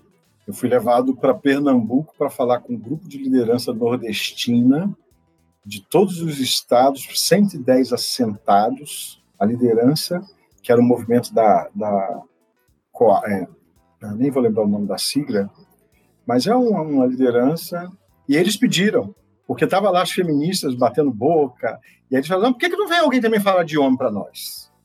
Aí queria alguém que fosse homem, tivesse ligação com o campo, lá fui eu, né? Privilegiadíssimo, né? Foi um dos projetos mais bonitos que eu, Contag, que eu já participei. Mas eu anotei agora, tá, Fernanda? Agora não vou esquecer, não. Quando eu estava no início dessa formação, rapazes, eu, eu fui participar de um evento em Bauru, e eu ouvi talvez da, um dos trabalhos apresentados na, nos grupos de trabalho mais bonitos e que nunca mais eu consegui achar para ler. Esses dias eu estava lembrando dele e falei assim: eu sou besta, porque eu tenho o, o, o CD do evento, então é só achar o trabalho lá. Mas é um trabalho interessante que a professora, uma professora da Unesp, ela falava que o nosso grande erro, Cristiano, é que a gente entra para a sala de aula e a gente esquece que vai para a sala de aula o nosso bumbum, o nosso pênis, o nosso testículo, o nosso tórax, a vulva da, da professora, os seios da professora, o bumbum da professora. Nós não conseguimos deixar essa parte nossa em casa. Vai tudo. E se isso tudo vai, vai muito de nós, e nós despertamos os nossos alunos desejos, sim, nós desencadeamos neles um conjunto de sentimentos, eles têm que saber administrar. Ele não pode sentir isso pelo pai e pela mãe, porque eticamente ele aprende que é errado, mas pelo professor ele pode. E aí ele sente, isso gera mais confusão ainda. Eu gosto muito de lembrar desse texto dessa professora quando ela vai falar que o nosso corpo vai para a sala de aula e não adianta a gente achar que a nossa sexualidade não vai, porque ela vai também. Então a gente tem que saber lidar, tá certíssimo. É, eu já recebi abraços constrangedores de todos os tipos, de todos os níveis, em todas as situações, com alunos e alunas. Eu sempre dizia para mim: quem tem que saber lidar com isso é você, porque ele é um adolescente em construção, ela é uma adolescente em construção, e você está aqui com o processo de ajudar a se construir melhor. Acho que esse é um desafio para nós, professores da sala de aula, para não misturar, porque o aluno sempre nos vê num lugar privilegiado como aquele que é portador do saber meio anti-Paulo Freire, né? E a gente sabe que esse não é um lugar para nós. Agora, pegando a pergunta lá, agora vamos matar o porco. É, hoje nós não avançamos, nós regredimos, James. Nós regredimos. Nós estamos numa sociedade ultra, ultra, ultra, ultra controlada, como nós nunca pensamos. Foucault, na década de 70, ele vai descrever a sociedade de controle e ele vai falar que o rompimento da sociedade que surge, é, ela é uma sociedade que vai se tornar cada vez mais eficiente, que ela vai fazer experimento e experimentar os seus dispositivos de controle, e quando ela perceber que determinados dispositivos não são funcionais, ela aprimora esses dispositivos e, e avança com eles. Então, se ele fala isso na década de 70, como nós estamos aí, 41 anos depois, quatro décadas adiante, nós estamos numa sociedade de controle. Vamos precisar ir muito longe, que a gente vê nenhum crime, nenhuma cidade do Brasil hoje passa a ser descoberto. Nem que ser, principalmente nos grandes centros. Tem uma câmera na esquina da rua, na casa no meio do quarteirão, no prédio que estava ao lado, e eles vão nos prédios, pegam as câmeras, logo eles descobrem a cara de quem matou, que horas matou, que horas chegou, que movimento fez, a placa do carro. Hoje nós estamos numa sociedade de controle em todos os sentidos. E a melhor forma de controlar uma sociedade é exatamente o seu desejo. Quando eu controlo o desejo do sujeito, eu controlo o desejo, eu controlo o sujeito inteiro, porque o, o desejo dele é a âncora dele. Controlei o desejo, eu, eu, eu, como é que eu falo? Eu enredo o sujeito, eu pego o sujeito. Então, o controle é o desejo. Controlei o sujeito pelo desejo, controlei ele para sempre. Então, primeira resposta está dada, Fernando. Nós não estamos numa sociedade aberta. Nós estamos numa sociedade de controle rígido, poderoso. Falando para você do tempo que nós vivemos, de abertura. Nós saímos, isso, tem, isso, isso, tem me chamado muita atenção. A gente sai em 1945 com tudo aquilo que a Segunda Guerra nos afetou, e nós estudamos isso. Eu estudei muito isso ali, 2012, 2013, 2014. Você sabe muito bem por que você deve ter estudado também. E aí o que vai acontecer é que essa sociedade, a partir de 1945, quando funda-se a ONU e companhia, começa-se a se preocupar com tudo, todos os, de, os demandos. Explode na década de 70 com a Revolução e o rock and roll e companhia, que gera a revolução sutiã. É uma sociedade reprimida, né? O que a Alemanha fez com o judeu foi o maior exemplo de repressão social que nós já vivemos na, na, na história recente, né? E aí essa história é do, do, do, do, milênio, né? Na verdade. E aí essa sociedade ela vai caminhando e ela vai se sentindo, né? Aberta. Pra vocês terem uma noção cronológica disso, os estudos feministas surgem na década de 70, na década de, de 90, ele é uma das linhas sociológicas mais bem estruturadas da história da sociologia. Os estudos feministas são tão bem estruturados que ele é a base dos estudos de masculinidade, vocês acreditam? Todo o sustentáculo de estudos de masculinidade, ele vem dos estudos feministas. E o mais curioso, ele só começa a florescer na década de 90, 20 anos adiante. A teoria queer que vem trazer essa abertura para essa discussão e os estudos de masculinidade, o primeiro grande estudo de masculinidade publicado no mundo surge em 1998, pô. Vocês todos já eram gente, até o James, com 28 anos, já estava na escola. Então, é, é, nós vemos que são estudos muito recentes, Fernando, fruto dessa abertura da década de 70. E a escola na atualidade? A escola na atualidade, a sociedade brasileira na atualidade, não dá conta de lidar com esse reconhecimento dessas diferenças. Ela não quer entender, ela não quer pensar, ela não quer ter o trabalho de ter que lidar com a diferença. Esse é o grande problema. Se existe alguma possibilidade de mudança disso, está na tua mão, Fernando, está na tua mão, Cristiano, está na tua mão, James, está na minha mão, quando a gente está formando os nossos alunos de licenciatura. Mas a gente está tão preso ao currículo, às demandas da disciplina, e na universidade a gente tem essa liberdade, que a gente pode muito bem oferecer um lucro livre, a gente pode muito bem abrir a nossa discussão e deixar ela crescer para esse lado, mas a gente não quer, Porque a gente também tem a obrigação de cumprir a carga horária, de cumprir a demanda da disciplina, a ementa da disciplina. E aí a gente vai deixando para o outro. O outro vai fazer, o, o, o, estágio vai fazer, a psicologia 1 vai fazer. Uai, vai discutir na licenciatura Vygotsky, Piaget e Vallon e vai ver se cabe na disciplina de seis meses. Vai trabalhar psicanálise com aluno de licenciatura por uma disciplina de seis meses. Sabe quantas, quantas aulas a gente tem por semestre para dar uma disciplina dessa? Sete encontros. Eu gasto um encontro só pedindo para o aluno falar dele, para ele entender que ele é um sujeito histórico, e que tudo que ele é foi construído de sociedade, para ele poder perceber que o aluno dele também é assim, e que ele também precisa fazer essa leitura. Então, eu acho que esse desafio é nosso. Assim, eu, eu nunca jogo o pepino na mão do outro, eu sempre falo, olha, nós, professores, podemos fazer a diferença na formação inicial dos nossos alunos. E quem já está na escola? Que Deus tenha misericórdia das suas filhas, tá, Fernando? Suas também, tá, Cristiano? Da sua também, tá, James? Porque você dificilmente vai dar conta de formar o professor que vai cuidar da sua filha e do seu filho na escola. Eles vão sofrer. Eles estão sofrendo. Com uma vantagem, Fernando. Nós temos uma grande vantagem nisso. Essa geração nova, a forma de James contemplar todas essas coisas, é muito diferente da minha forma de ver, da sua forma de ver, da forma do Cristiano ver. Porque a sociedade que o forma, ela é muito mais aberta. Ela já é muito tolerante por causa da herança rock and roll, por causa da revolução feminista, por causa de tudo aquilo que a década de 70 acarretou na sociedade. Então eu fico olhando para minha filha e para o meu filho, e a forma como eles lidam com os colegas e falam, não vou muito longe. A minha filha, com 18 anos, virou para mim e falou assim: Papai, eu vou ter que casar virgem igual a mamãe? Isso que estava no portão indo embora, tá, Cristiano? Prepara, se a sua filha é petitinha, ela vai te pegar. Ouviu, Fernando? Você está no caminho. Nossa Senhora do Pai desesperado que te proteja. E aí a minha filha virou para mim e falou assim: Papai, eu vou ter que casar virgem igual a mamãe? Eu falei: Não, obrigatoriamente. E aí ela queria ir muito longe. Ela virou para mim e falou assim: Papai, beijar na boca é bom demais, né? 18 anos. Uma bruta da mulher de 1,75m de altura. O Fernando, agora que vigia meu Instagram, falou assim: ela é bonita mesmo, a filha dele é linda. Eu não posso me comprometer aqui, né? Ai, credo! Tá, então eu não vou te comprometer, não. Mas é, ela, eu tinha medo dela ser roubada quando eu ia à praia, quando ela era petitinha. Tanto que ela era bonita, eu tinha medo dela ser roubada. Eu falava para a mãe, falou assim, vigia essa menina, que um dia vão roubar essa menina. Vão roubar ela, porque ela brincava com todo mundo, além de ser espontânea. Tá, na continuação da pergunta, Fernanda, ela virou para mim e falou assim: Papai, se beijar na boca é tão bom, transar deve ser melhor, né? Engole essa, Cristiano. Entala aí. Aí tem que falar assim, e não é que você tá, e não é que você tá certa. Quero ver você responder isso para tua filha, tá, Cristiano? Exatamente. Eu quero ver você responder isso para tua filha, tá, Fernando? E ela vai ouvir esse podcast e falar para assiste, porque eu falei de você, pode assistir, dessa vez eu quero que você E aí eu no portão para ir embora, eu virei para ela e falei assim, Mariana, é bom demais.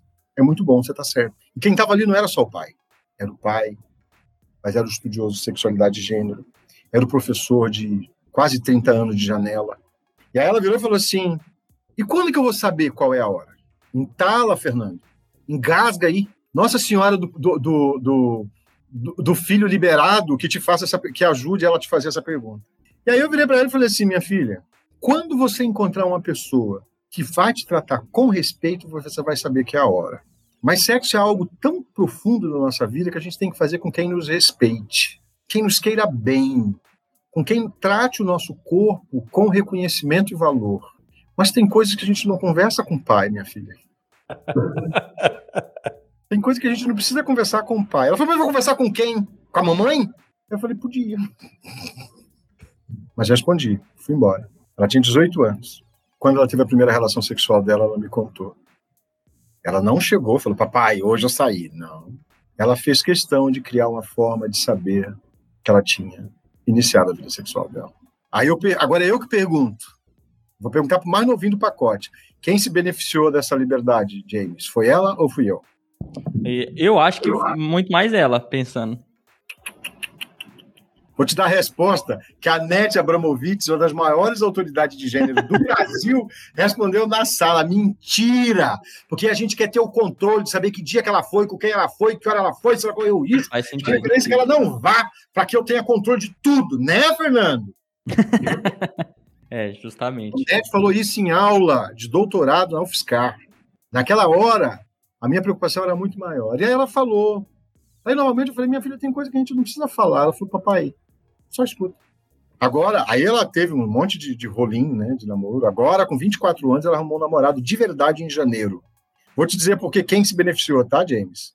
Agora, em janeiro, arrumou um namorado porreta, morrendo de medo de falar para a mãe, porque o cara tem uma filha de, de, de, um ano e pouquinho de idade, e ela gostando do cara, para quem ela contou primeiro, James?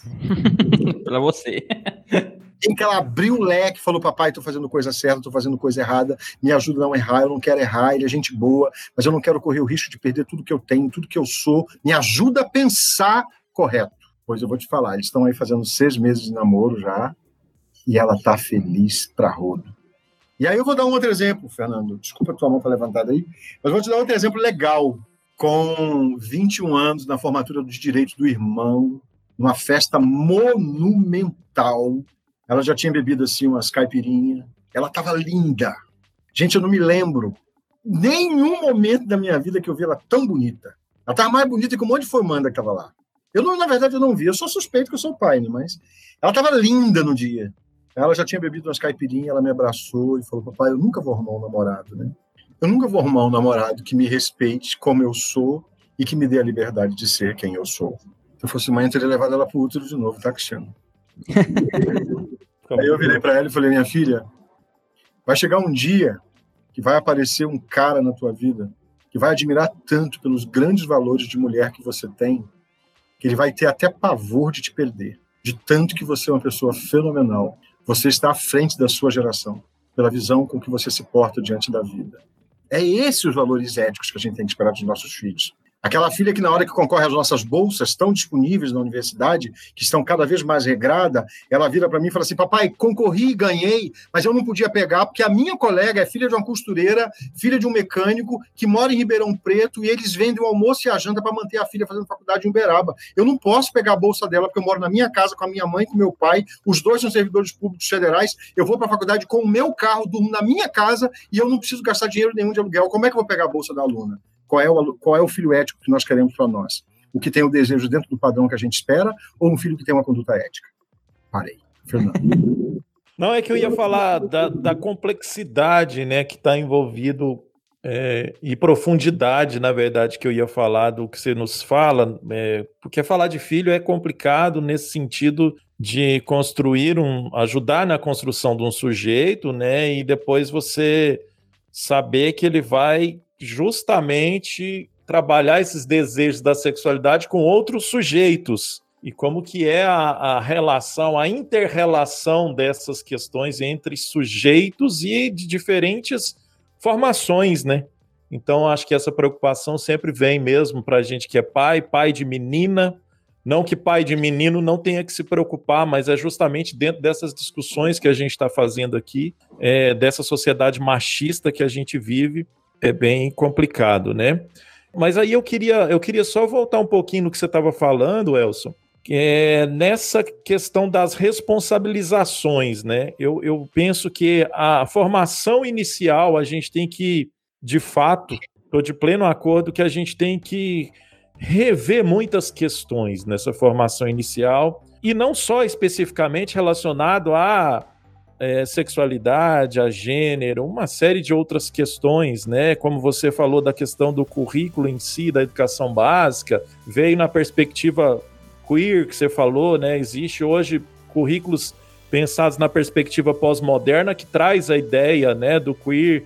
É, mas aí eu, é, eu, fico pensando assim também, porque tem alguns teóricos que falam que a gente está vivendo num momento de crise civilizatória, que a gente tem que questionar é, várias questões, inclusive a ciência, questionar inclusive o modo de produzir essa ciência, o modo de construção dos sujeitos.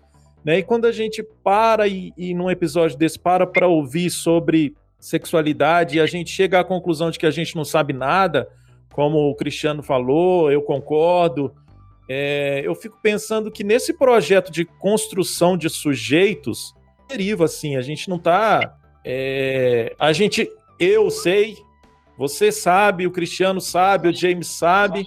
No entanto, a sociedade ela é plural. é, eu acho que a minha internet não tá boa, né? Fernando, aqui tá, aqui tá rodando direitinho. Vai, vai de boa aí. Cortou um pedacinho, mas foi pouca coisa. É, porque eu falo assim, a, a gente, numa sociedade plural, a gente é uma sociedade que está sendo construída sobre um interesse, né? Como você já falou da questão do capitalismo, está alicerçada no, no capitalismo. E, e eu fico pensando, a gente está perdido então, não está não? Resumidamente, é porque a, a gente tem projetos, bons projetos, utopias, sonhos, e a gente percebe que jovens, por exemplo, suicidando em função de uma sociedade que não o compreende, não o aceita, e a gente parece-me que de mãos atadas, ou numa torre de Babel. Fernando, eu, eu, eu sou suspeito de falar do suicídio, porque é algo que eu me debruço sobre ele aí, no mínimo, já há pelo menos 16 anos diretamente debruçado, mas é uma coisa que já está na minha vida há 30, né? Desde a chegada na escola em 1990. E fui tomando baque também. Pensa para vocês que, que isso tudo foi caindo e acomodando em mim. Quando eu chego no doutorado na UFSCar, em 2011, primeira semana de aula, segunda semana de aula, eu tive vontade de largar. Estava assistindo aula com um especialista em Bourdieu, falando de violência simbólica. O cara sabe tudo. Nossa, que inveja dele, tanto que ele sabe de Bourdieu. O Flávio deu a aula e a hora que a aula do Flávio acabou, eu desci as escadas desesperado, eu falei, vou largar isso tudo. Doutorado na UFSCar, hein, menino? Falei, vou largar. Vou largar porque eu não dou conta. Porque era difícil demais para mim acomodar essa ciência, que olhava para o sujeito numa perspectiva subjetiva. Eu quero tentar ser objetivo na tua resposta. O problema é que a gente não quer ver o sujeito pela subjetividade dele. A gente quer ver o sujeito bem naquele modelo muito criticado fala, nós temos expectativa de uma sociedade dentro de padrão, de normas, de regras, ajustadas a essas questões, principalmente no que tange sexualidade, gênero e trabalho e por aí vai. E o pós-estruturalismo ele vai nos chamar exatamente para reconhecer o sujeito diferente uns dos outros. Nós estamos aqui exatamente para as diferenças que nós temos. Você é um cara da ciência como eu, o Cristiano tem cara de ser um cara também in, in, é, in, inserido dentro dessa perspectiva de ciência. James aí com 28 anos, dando paulada na nossa cabeça, porque é um cara novo que já está chegando, chegando, deve ter um doutorado na Cacunda, facinho, que faz parte dessa galera nova. Então, o pós-estruturalismo vai nos ensinar que a gente precisa ter esse olhar pluri, eu não posso achar que o cristiano que nasceu em Paraíso, porque eu saí do Rio de Janeiro e vivi no, em Minas desde os 19, estava inserido no sul de Minas com o ranço é, é, é mineiro, sulista, é, é, fazendeiro. Devo achar que eu conheço o cristiano ou que eu tenho conhecimento profundo dele enquanto pessoa, sem nada. De repente, o cristiano é um cara que está inserido na pesquisa de, de, de, de tecido cardíaco para reparação de lesão de chagas. Vou falar, sangue de Foucault tem poder e vou sair correndo. E aí, Fernando, é a mesma coisa. De repente você está lá no estágio, na perspectiva de olhar, e eu não. Eu já, então eu acho que são essas subjetividades que tornam a coisa gostosa. Se nós olharmos aqui, nós estamos em quatro, cada um fala de um lugar, mesmo que os quatro sejam biólogos. Eu acho que o pós-estruturalismo que surge aí a partir da década de 90, que começa a ser estruturado desde a década de, de, de 50, 60, com todo o movimento Foucaultiano no mundo, e a gente tem que entender, uma coisa que a gente tem que perceber, Fernando, que às vezes as pessoas não têm noção, a gente passa pelas nossas pós-graduação, pós-graduações, e a gente não tem essa visão, porque muitas das vezes falta alguém para trazer esse, esse aporte teórico para nós. Mas o que nós temos que entender é que o que o pós-estruturalismo vai nos trazer é exatamente essa necessidade de visão pluri. Ele nos desloca para nós pararmos de pensar coletivamente no padrão. Porque nós não estamos dentro de um padrão e nós não vamos atender um padrão, e insistir num padrão é motivo de morte. Eu vou responder com todas as letras. O que mata um menino adolescente em crise de identidade, de gênero, nem sempre, mas de sexualidade, 100% dos casos, não é a escola. A escola agrava. Não são os colegas de rua. Agrava. Não é porque ele não aprendeu a jogar futebol. Agrava. é simplesmente porque ele percebe com clareza que o pai e a mãe não vai aceitá-lo dentro daquela subjetividade que é só dele, naquilo que está tão no campo pessoal e que a gente não quer aceitar. Eu estudo é, é, depressão adolescente desde é, crise de identidade adolescente desde 1990. Há três anos atrás eu já tinha no mínimo dois livros no mercado. Hoje eu devo estar aí na casa de uns 10. Sobre suicídio tem três. Um suicídio adolescente, um suicídio universitário e um do conflito do masculino e feminino na sala de aula. Mas eu devo ter falando disso pelo menos uns 10 livros. Mas quando o meu filho entrou em crise de identidade aos 22 anos, adivinha qual foi a minha maior pergunta? De que me vale tanto saber agora? Se o meu filho está me dizendo eu tenho que morrer porque eu sou a decepção do meu avô, eu sou a decepção da minha avó, eu sou a decepção da minha mãe, eu sou a sua decepção, porque eu conscientemente não vou ser aquilo que vocês esperam.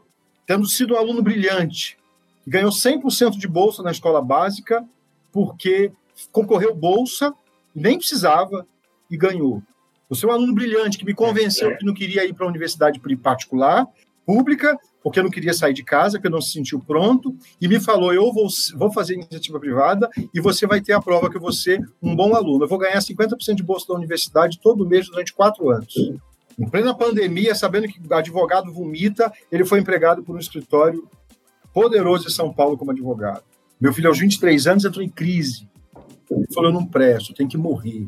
Eu teve vez de conversar com ele, ele está encolhidinho, um homem de 1,96m de altura, encolhidinho debaixo da mesa de escritório dele de estudo, porque ele estava se sentindo o pior dos homens.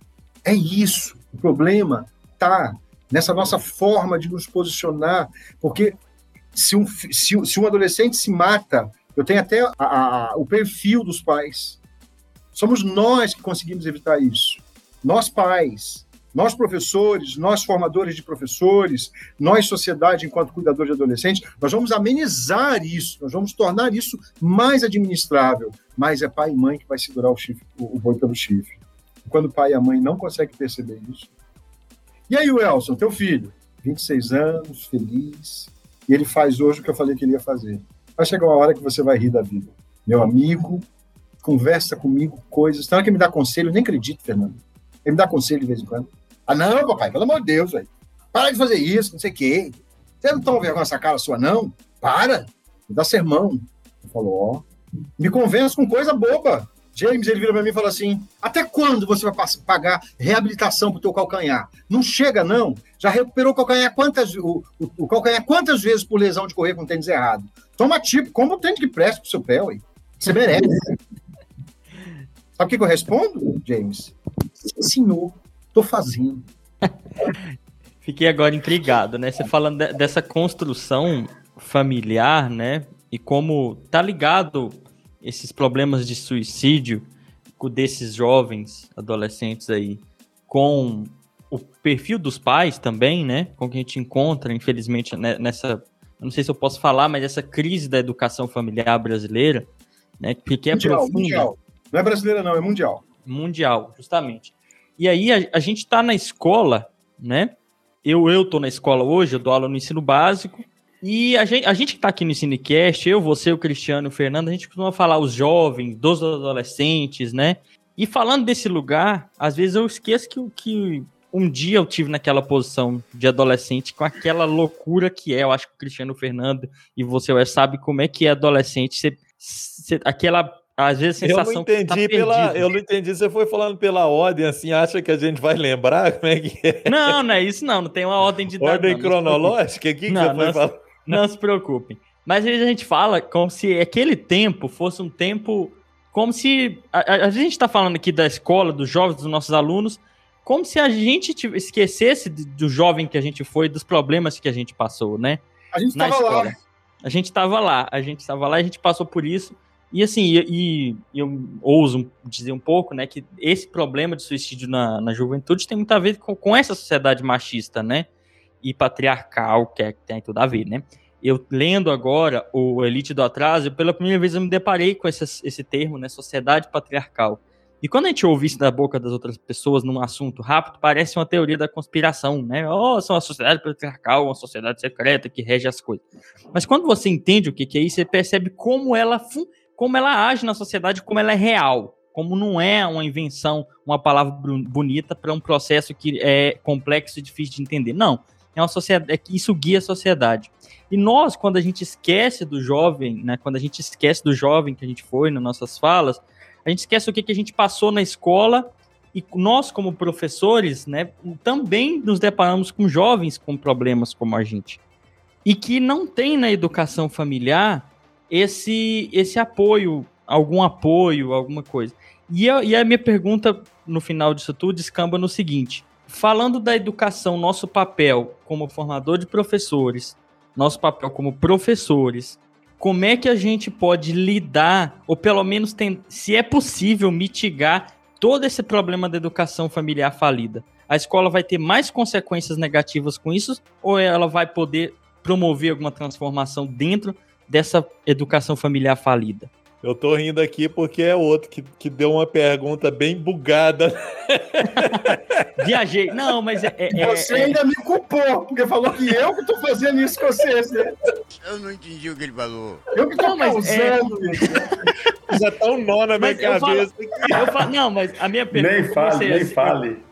Eu comecei falando nisso, gente, porque realmente, quando, quando eu falo dos meus alunos, a gente conversa aqui no Cinecast sobre os alunos, sobre esses jovens, a gente esquece que por mais que a sociedade tenha suas diferenças, a gente passou por tudo isso, né, cara? E, e me, me vem muita coisa, como eu sofri com o machismo também, sabe?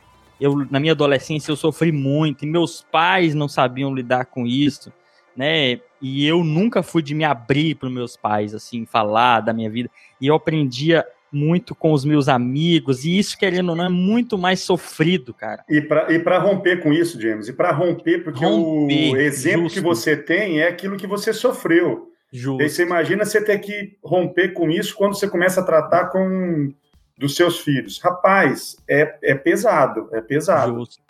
Justo. E, e, é, e é, é por isso que eu dei essa volta, porque quando nesse episódio todo, conforme vocês falavam, eu, eu fiquei pensando, cara, o, tudo que eu passei, né, como adolescente, sofrendo por essas questões de sociedade patriarcal, do machismo, de problemas lidar com sexualidade, né? Vocês riam de mim nos episódios, eu falava que era muito tímido e tal. Mas Ele isso. não tinha foi... amigo, ou Elcio, não o tinha James amigo. não tinha amigo.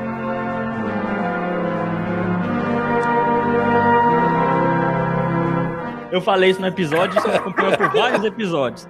Aí, isso, isso é uma coisa que, que, que ao longo da minha adolescência eu fiquei, assim, no, ao ponto de, de questionar. A gente chegou a esse ponto, porque você, como você não descobre a sua sexualidade de uma maneira sal, sal, sadia, você não sabe o que, que você está fazendo, porque você não sabe quem que tá dizendo o que, que é certo, o que, que é errado. E eu, por ser tímido, né, acabava que eu, eu pensava assim, cara, tem, o que, que tem de errado comigo, né? E aí, quando a gente vira professor, a gente tem que pensar o seguinte: você um dia foi aquilo, né? E, e como professor, eu vejo quantos professores, e principalmente professor de cursinho, como você falou, é a escola particular, de biologia, por essa visão biologia, a gente esquece disso e trata com a frieza bizarra os alunos com esses conteúdos.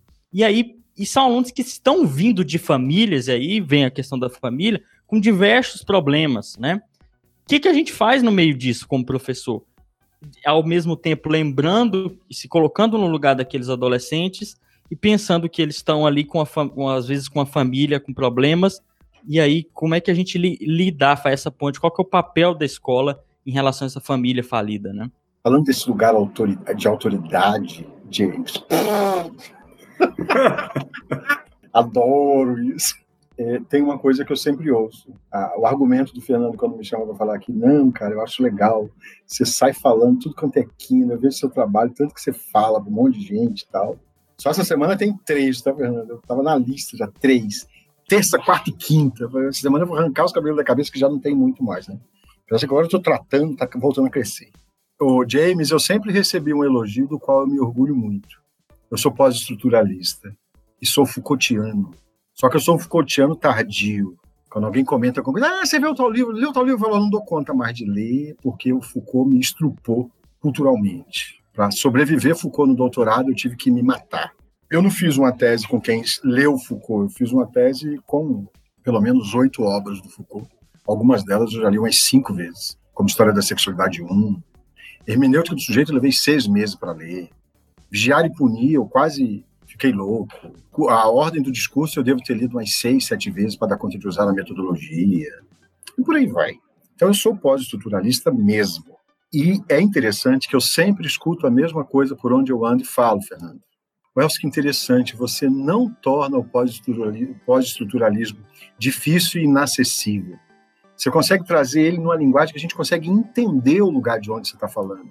Isso ajuda a gente perceber o que que o pós-estruturalismo tem de tão importante para essa nossa forma de perceber esse mundo pós-moderno. Então, isso é uma marca que eu fico muito feliz quando eu escuto. Eu já escutei isso diferentes vezes, por diferentes pessoas, em diferentes situações, falando para gente nobre, falando para pessoal comum, né, o pessoal povão, sempre eu escuto isso.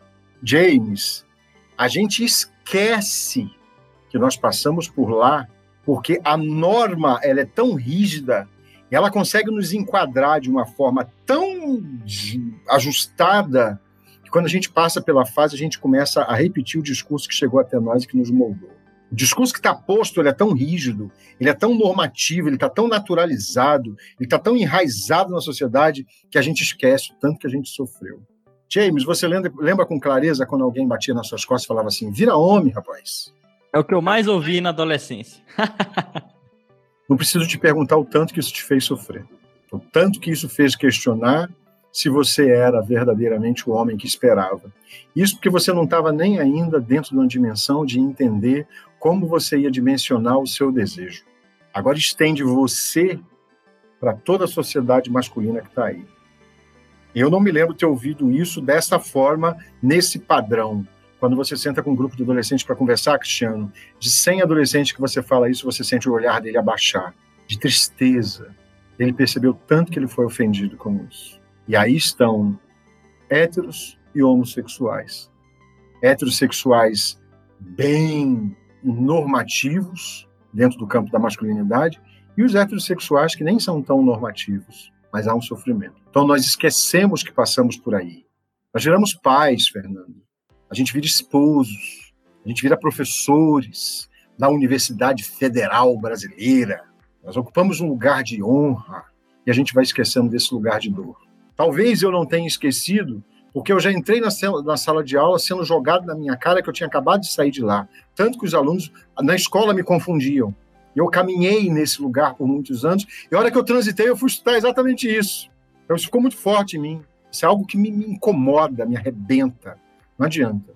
Vocês terem noção, a segunda pergunta que vocês fizeram, se eu não segurasse, eu teria enchido meu olho de água. Eu ia chorar. Segunda pergunta que vocês fizeram, eu fui baqueando, baqueando. Falei, opa, firma. Aqui o papo é leve, não tem que ficar no estresse. Vai leve. Agora, no, na, no, na cabeça da sua pergunta, Cristiano, a resposta é a mesma. Nós precisamos aprender a nos olhar com a lente legítima de quem nós verdadeiramente somos e quais foram os caminhos que nos levou a ser quem nós somos num processo psicanalítico de conhecimento de quem nós somos. É esse o exercício que nós temos que fazer com os nossos professores no processo de formação universitário e que a universidade pública nos potencializa fazer com excelência, que a iniciativa privada nunca consegue. Nós podemos tratar os nossos futuros professores com um processo de fazer ele repensar a si mesmo. Sabe o que eu fiz com Psicologia 2 esse semestre, Fernando? Eu simplesmente fiz com eles psicanálise e o tema era psicanálise. Pedi à professora que gosta da teoria da psicanálise para ela dar três semanas de aula de psicanálise. E pedi mais três para mim só trabalhar com eles psicanálise. Mas não trabalhei psicanálise teórica, trabalhei psicanálise prática. Como se ver, como entender sua dor, como acomodar sua dor, como entender a origem da sua dor, como perceber aonde a sua dor está. A hora que eles acharam que eles estavam descobrindo a Europa, que eles fizeram o maior processo de terapia da vida, eu falei, pois é, agora eu queria te dizer, aprenda a fazer isso com o seu aluno.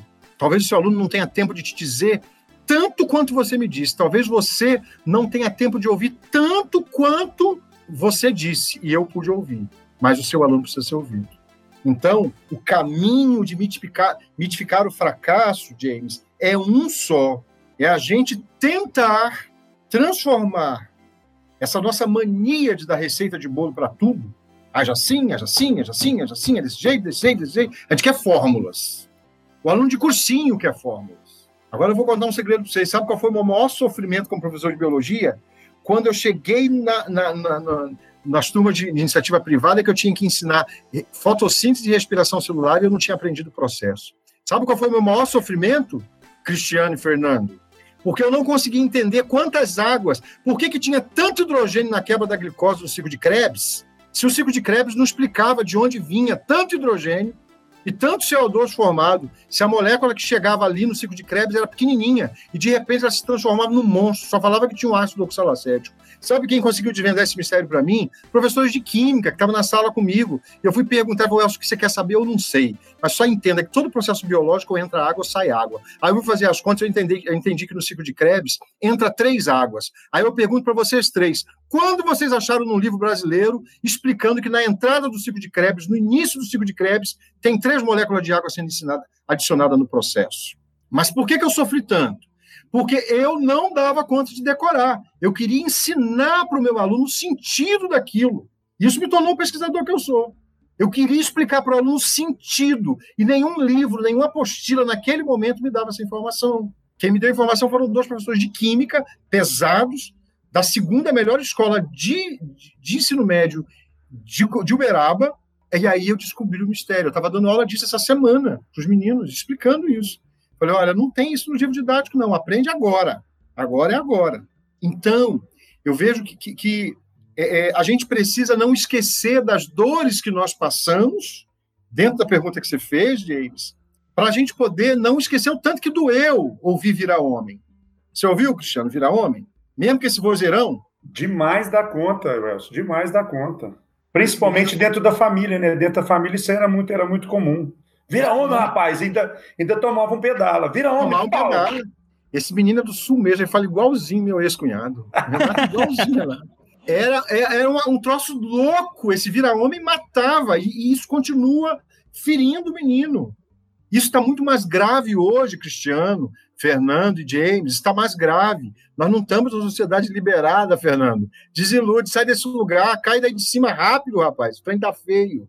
Tanto que na pré-pandemia, os dados que eu tenho são da Organização Mundial da Saúde, tá? Feitos desde 1965. Antes da pandemia, a Organização Mundial da Saúde já estava falando que o suicídio masculino estava indo para o segundo maior número de suicídio no mundo. Ele já estava deixando de ser o terceiro. Isso antes de março de 2020. Você tem noção do que, que foi a quantidade dos nossos alunos voltando para casa? Sabe aquele aluno seu lá da licenciatura que saiu do interior para fazer licenciatura com você e está morando na cidade com a tia, com a mãe, emprestado, quebrando galho, se virando, e ele teve que voltar para casa porque a pandemia não tinha mais recurso? E que ele já dava sinais Inclusive, eu vou te dizer com todas as letras, as nossas licenciaturas e os nossos laboratórios de pesquisa biológicos, eles são carregados de meninos com conflitos de identidade e de sexualidade. Há um número excessivo de alunos, no, alunos nossos. Olha para o laboratório de biologia para você ver. E aí eu sempre digo o seguinte, James, Fernando e Cristiano. O mesmo critério que eu uso para os pais, eu uso para os alunos. E uso para o pessoal da universidade. Teve uma vez, estava na escola, e o diretor disse que ele viu meus filhos nascer, tudo. Ele virou para mim e falou assim: Ué, você é gay? Ele era o dono da escola, Fernando. Aí eu virei para o Cláudio e falei assim: Uai, Cláudio, por que você está me fazendo essa pergunta? Eu trabalho há 10 anos nessa escola. Em 10 anos você viu algum comentário que eu me envolvi com algum aluno? Ele falou: Não, nunca. Você é um cara, os alunos te veneram. E lá tinha um tal do Ibope que eles faziam, James, que todo semestre os alunos da, votavam e tinha um professor que era o primeiro, segundo, terceiro classificado. Eu sempre ficava em primeiro, em segundo e em terceiro. No primeiro e segundo colegial eu era o the best. No primeiro ano colegial eu era o the best inconcorrível, porque de vendo agora vocês perguntavam, eu separava, Cristiano, uma vez por mês no ano letivo para falar só de sexualidade e gênero. Mês de agosto era o mês da festa. Sabe como é que era o nome da aula? Que se tornou clássico nessa escola que eu trabalhei por 16 anos, Fernando? O pipil do tio Elson. Tinha página até no Orkut. Sabe quem dava os depoimentos mais célebres da página? Os meninos que passaram pela disciplina. era, era coisa assim que me emocionava. A gente, o Orkut tinha que permitir resgate dessa página que daria para fazer, James, uma tese de doutorado, daria para coordenar uma turma inteira de tese de doutorado, tanto que tinha material ali. Depoimentos espontâneos deles. Então eu parava um mês para discutir sexualidade de gênero com eles. Além de uma aula especial que eu fazia toda sexta-feira de carnaval. Sexta-feira prévia do carnaval eu dava uma aula e a minha aula sempre terminava, por favor, quero encontrá-los quinta-feira saudáveis, sem risco de estarem grávidos ou com AIDS. Isso me fez professor. Isso me tornou professor. Isso me tornou pesquisador, Fernando. Aí tem o, o não sei se você conhece, Fernando, o, o Wendel, o Wender de catalão. O Wender é um feríssimo de catalão. Ele vira pra mim Não, assim, não conheço não. O Ender, de vez em quando, a gente faz muita coisa junto, né? Aí teve um dia que a gente estava em Belo Horizonte, num dos encontros da Escola do Campo. Aí ele falou assim, aí eu fui contar o que, que eu fazia. Ele falou assim, agora eu já entendi porque que todo mundo te convida para falar, né? Foi por quê? Porque você mexe com um negócio que ninguém mexe, né? Eu falo, não. A minha diferença é uma só, eu falo de sentimento. Eu falo de sentimento, eu falo com sentimento, e eu não fujo desse papel que a gente tem que exercitar. Estava falando que está virando o segundo maior fator eu peguei dados no meio do semestre passado para tocar uma disciplina que vai falar sobre a questão do gasto com a família suicida. A gente corre o risco no final da pandemia já ter o suicídio masculino como o segundo maior fator no mundo. Porque o primeiro era violência urbana, o segundo era acidente automobilístico e o terceiro era, era conflitos de, de identidade. Já é o segundo, eu não tenho muita dúvida disso. Por quê? Voltou para casa, filho, depois do 18 o bicho pega. Justo. Voltou para casa depois do 18 o bicho pega. Porque aí, James, se teu pai quer um depoimento, James, te deixar feliz, o aluno me dando depoimento lá no doutorado na pesquisa dos 1.600, ele falou para mim e falou assim: professor, sabe qual é a sacanagem? A sacanagem é que enquanto na escola questionam quem eu sou, quando na rua questionam quem eu sou, tudo bem. Agora, quando meu pai e a minha mãe questionam quem eu sou, eu estou falando com a minha namorada no telefone e a minha mãe me pergunta se estou falando com aquele colega de cursinho, e o meu pai, logo em seguida, no final do dia, me cata em casa e fala assim: filho, não vira gay, larga essa vida, porque eu sei, dói muito, você vai sofrer demais. Aí eu virei para esse menino e falei assim, Fernando, o seu pai tem quantos anos de carreira de gay para ele saber que sofre? Deve ter uma carreira longa, né? Para ele ter certeza que sofre, velho. Então, eu, eu acho que tem muito mais o que dizer. O que o dizer é como mitigar. Eu não posso estar em processo de formação de base, escola básica principalmente, sem sensibilidade. Eu não posso fechar os meus olhos. Mas como pular isso, Elson? E o que o Fernando perguntou, e, e todo o sistema fechado para isso. O professor faz milagre, rapaz. O professor faz chover no sertão. O professor faz nascer leite da pedra. O professor, quando ele quer, ninguém segura o desgraçado, ele faz mesmo. O professor é a raça, é a espécie, é a planta mais daninha que existe. Ele fica ali, se ele quer, ele não sai. Ele fica ali, todo mundo pode falar o que quiser. A única coisa que mudou muito a minha forma de pensar se chamou mestrado e doutorado, o resto não mudou nada. Tem coisas na gente que não está disponível a mudança. Então a gente precisa é, trabalhar isso para que o professor ele, ele tenha sensibilidade. E aí eu volto de novo, Cristiano. Basta só uma sensibilidade de ouvido. Ele não precisa nem trazer a opinião dele. Perfeito.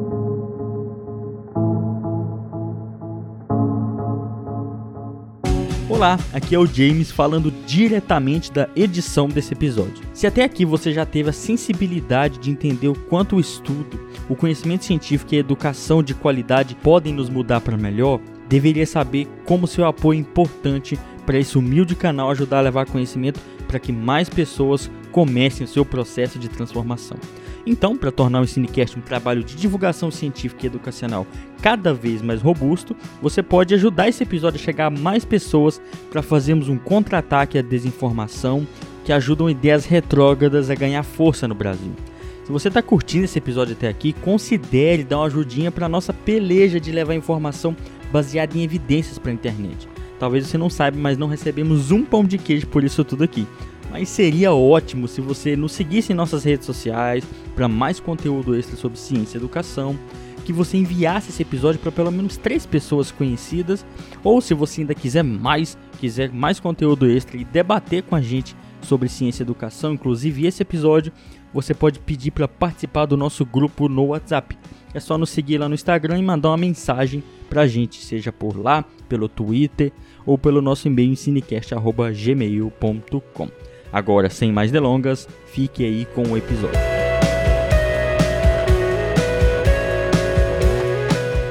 Isso aí, gente. Vamos agora então. É, estamos aqui no. Passamos do teto do episódio do tempo, que isso é muito bom. Conversa boa demais. E o, e o Fernando e o Cristiano. Como eu falo demais, né, Fernando? Passamos do teto de uma hora e meia, né, James? Assim, porque o teto que a gente criou aqui, que era para ser, era de uma hora, sabe? Só que aí Ah, a gente, é? Vocês estavam com medo da briga, né? a gente, a gente deixa o tetozinho de uma hora e meia.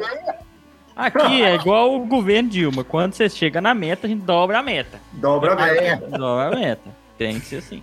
Saudade aqui os governos. Mas enfim, vamos, vamos dar um prosseguimento, E não é né? pouca, não, Jay. É. Ô, E não é saudosismo só você, não. Tem meio Brasil por aí com medo É. sentimento.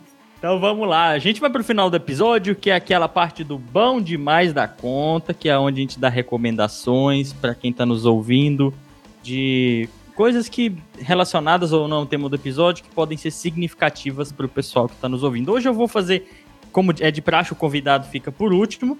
Eu vou fazer minha recomendação e já dar o meu tchau pro pessoal. Eu vou deixar recomendado a série Pose, que é uma série que eu também caí de paraquedas nela, quase como o, o Elson falou que caiu lá na- no, no documentário, que a minha esposa estava assistindo, eu acabei assistindo também, que é uma série é, sobre o cenário LGBT afro-americano da década de 80, tá?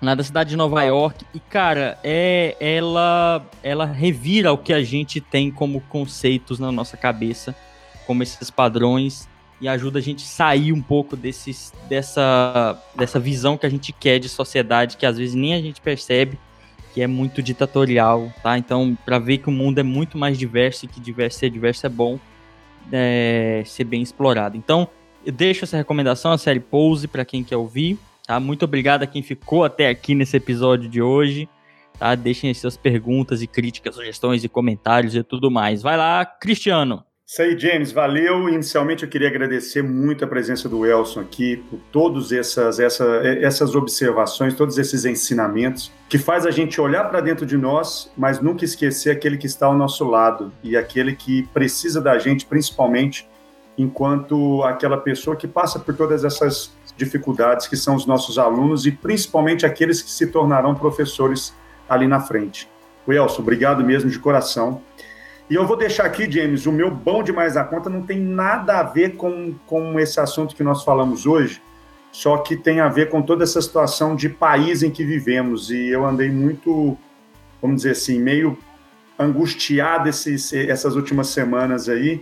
E eu vou deixar aqui uma música, duas músicas, uma do Chico Buarque, Ape- Apesar de Você, e vou deixar também uma música, um sambinha, mais um sambinha do Moacir Luz, que eu já deixei uma vez e estou recomendando mais uma vez. Sonho Estranho.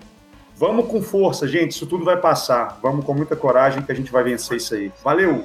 Fernando, Bom demais da conta, né? Muito bom, muito obrigado, Elson. Não tinha dúvida que a gente ia é, ter uma discussão bem profunda aqui. Só não sabia que a gente ia ficar bugado toda hora, né? Que a gente ia, ia sair aqui daqui com a cabeça um nó aqui. Mas isso é bom. Espero que isso tenha causado também essas inquietações nos ouvintes, né? Nas ouvintes. E meu bom demais da conta de hoje vai ser relacionado com o nosso, a nossa discussão.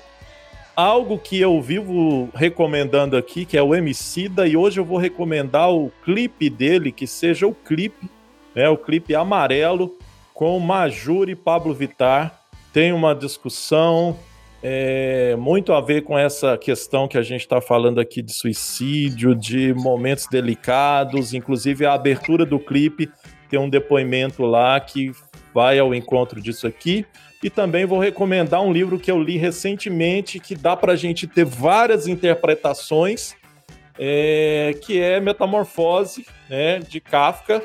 E eu acho que dá para a gente pensar em uma série de questões relacionadas a muitas questões subjetivas do sujeito, né? É, que a gente está tendo que lidar nesse contexto agora de pandemia, mas que na verdade a gente tem que lidar durante toda a nossa construção e desconstrução. Então é isso. Mais uma vez, Welson, muito obrigado. A casa é sua e vamos que vamos. E de repente a gente vai te convidar aí para outra discussão de outros assuntos que a gente já viu que o papo é bom, né, Welson? Então, muito obrigado A todos e todas, salve, salve e um abraço. Bem, o meu bom demais da conta, aprendendo a fazer um bom demais da conta, né? é, antes disso, agradecer. Prazer demais, James. Fernando, se queria fazer eu me sentir honrado, bom, queria eu que todos os convites para falar em qualquer lugar, agora, principalmente no meio digital, fossem nesse modelo. A gente fica à vontade, conversa, né? E é uma conversa leve. Isso é bom. O meu bom demais da conta vai em cima de uma coisa que nós brasileiros não, nos, não temos muita atenção. Né? É, você tem o curta e tem o longa. O curta é eu hoje eu não quero voltar sozinho. É 17 minutos de curta-metragem, lindo, muito bem produzido, apesar de ser brasileiro, a gente sempre acha que o produto brasileiro é ruim, mas eles têm cenas de qualidade no nível de Hollywood, enredo, é, não tem nada de pornografia, é uma coisa linda, tem usado muito ele na pós-graduação, na graduação e na pós-graduação. É, aí, se você ficar muito encantado, porque eu vi o, o, o, curta, e aí eu queria saber o que, que tinha virado daquele menino, gente, menino cego. Como é que faz, gente? O que, que aquele menino virou? Como é que ele resolveu a vida? Aí eu fui esmiuçar e descobri que o autor estava lançando longa-metragem poucos meses depois. Esperei o longa-metragem com muita ansiedade. Quando foi lançado no grande circuito nacional, eu fui assistir no Rio de Janeiro, porque eu não queria nem correr o risco de não chegar no interior. Eu fui no Rio assistir, visitar minha família e estava lá e eu assisti. E aí o longa já é hoje eu vou, hoje eu vou voltar sozinho, se não me engano. Mas quando você achar o curta no YouTube, você já vai ver a indicação do longa. É um filme lindo e que vai nos trazer para essa reflexão do tanto que o diferente sofre, mas ele continua a ser humano sonhando e querendo ser feliz igual aqueles que se sentem normais. É, foi um prazer, muito obrigado pelo tempo junto com vocês. Contem comigo, podem chamar, sempre vai ser um prazer. Já vou antecipar, dificilmente algum outro assunto seja tão quente, o outro talvez vocês cumpram o teto. Justamente. Welson, muito obrigado. É um prazer receber você aqui. O assunto foi muito bacana. Espero que os ouvintes tenham gostado, tá? É, já me despeço aqui do pessoal, muito obrigado mesmo. É muito bom receber você aqui, o Elson. Um abraço a todos que ficaram até aqui e tchau para todo mundo. Se despeçam, rapazes. Valeu, galera. Abração. Tamo aí junto, hein? Foi um prazer. Contem comigo também. Tô louco para ver a edição disso. Me, me mantenha informado para ver como é que ficou, para fazer a mídia disso, divulgar isso, né? Obrigadão. Tamo junto. Prazerzão.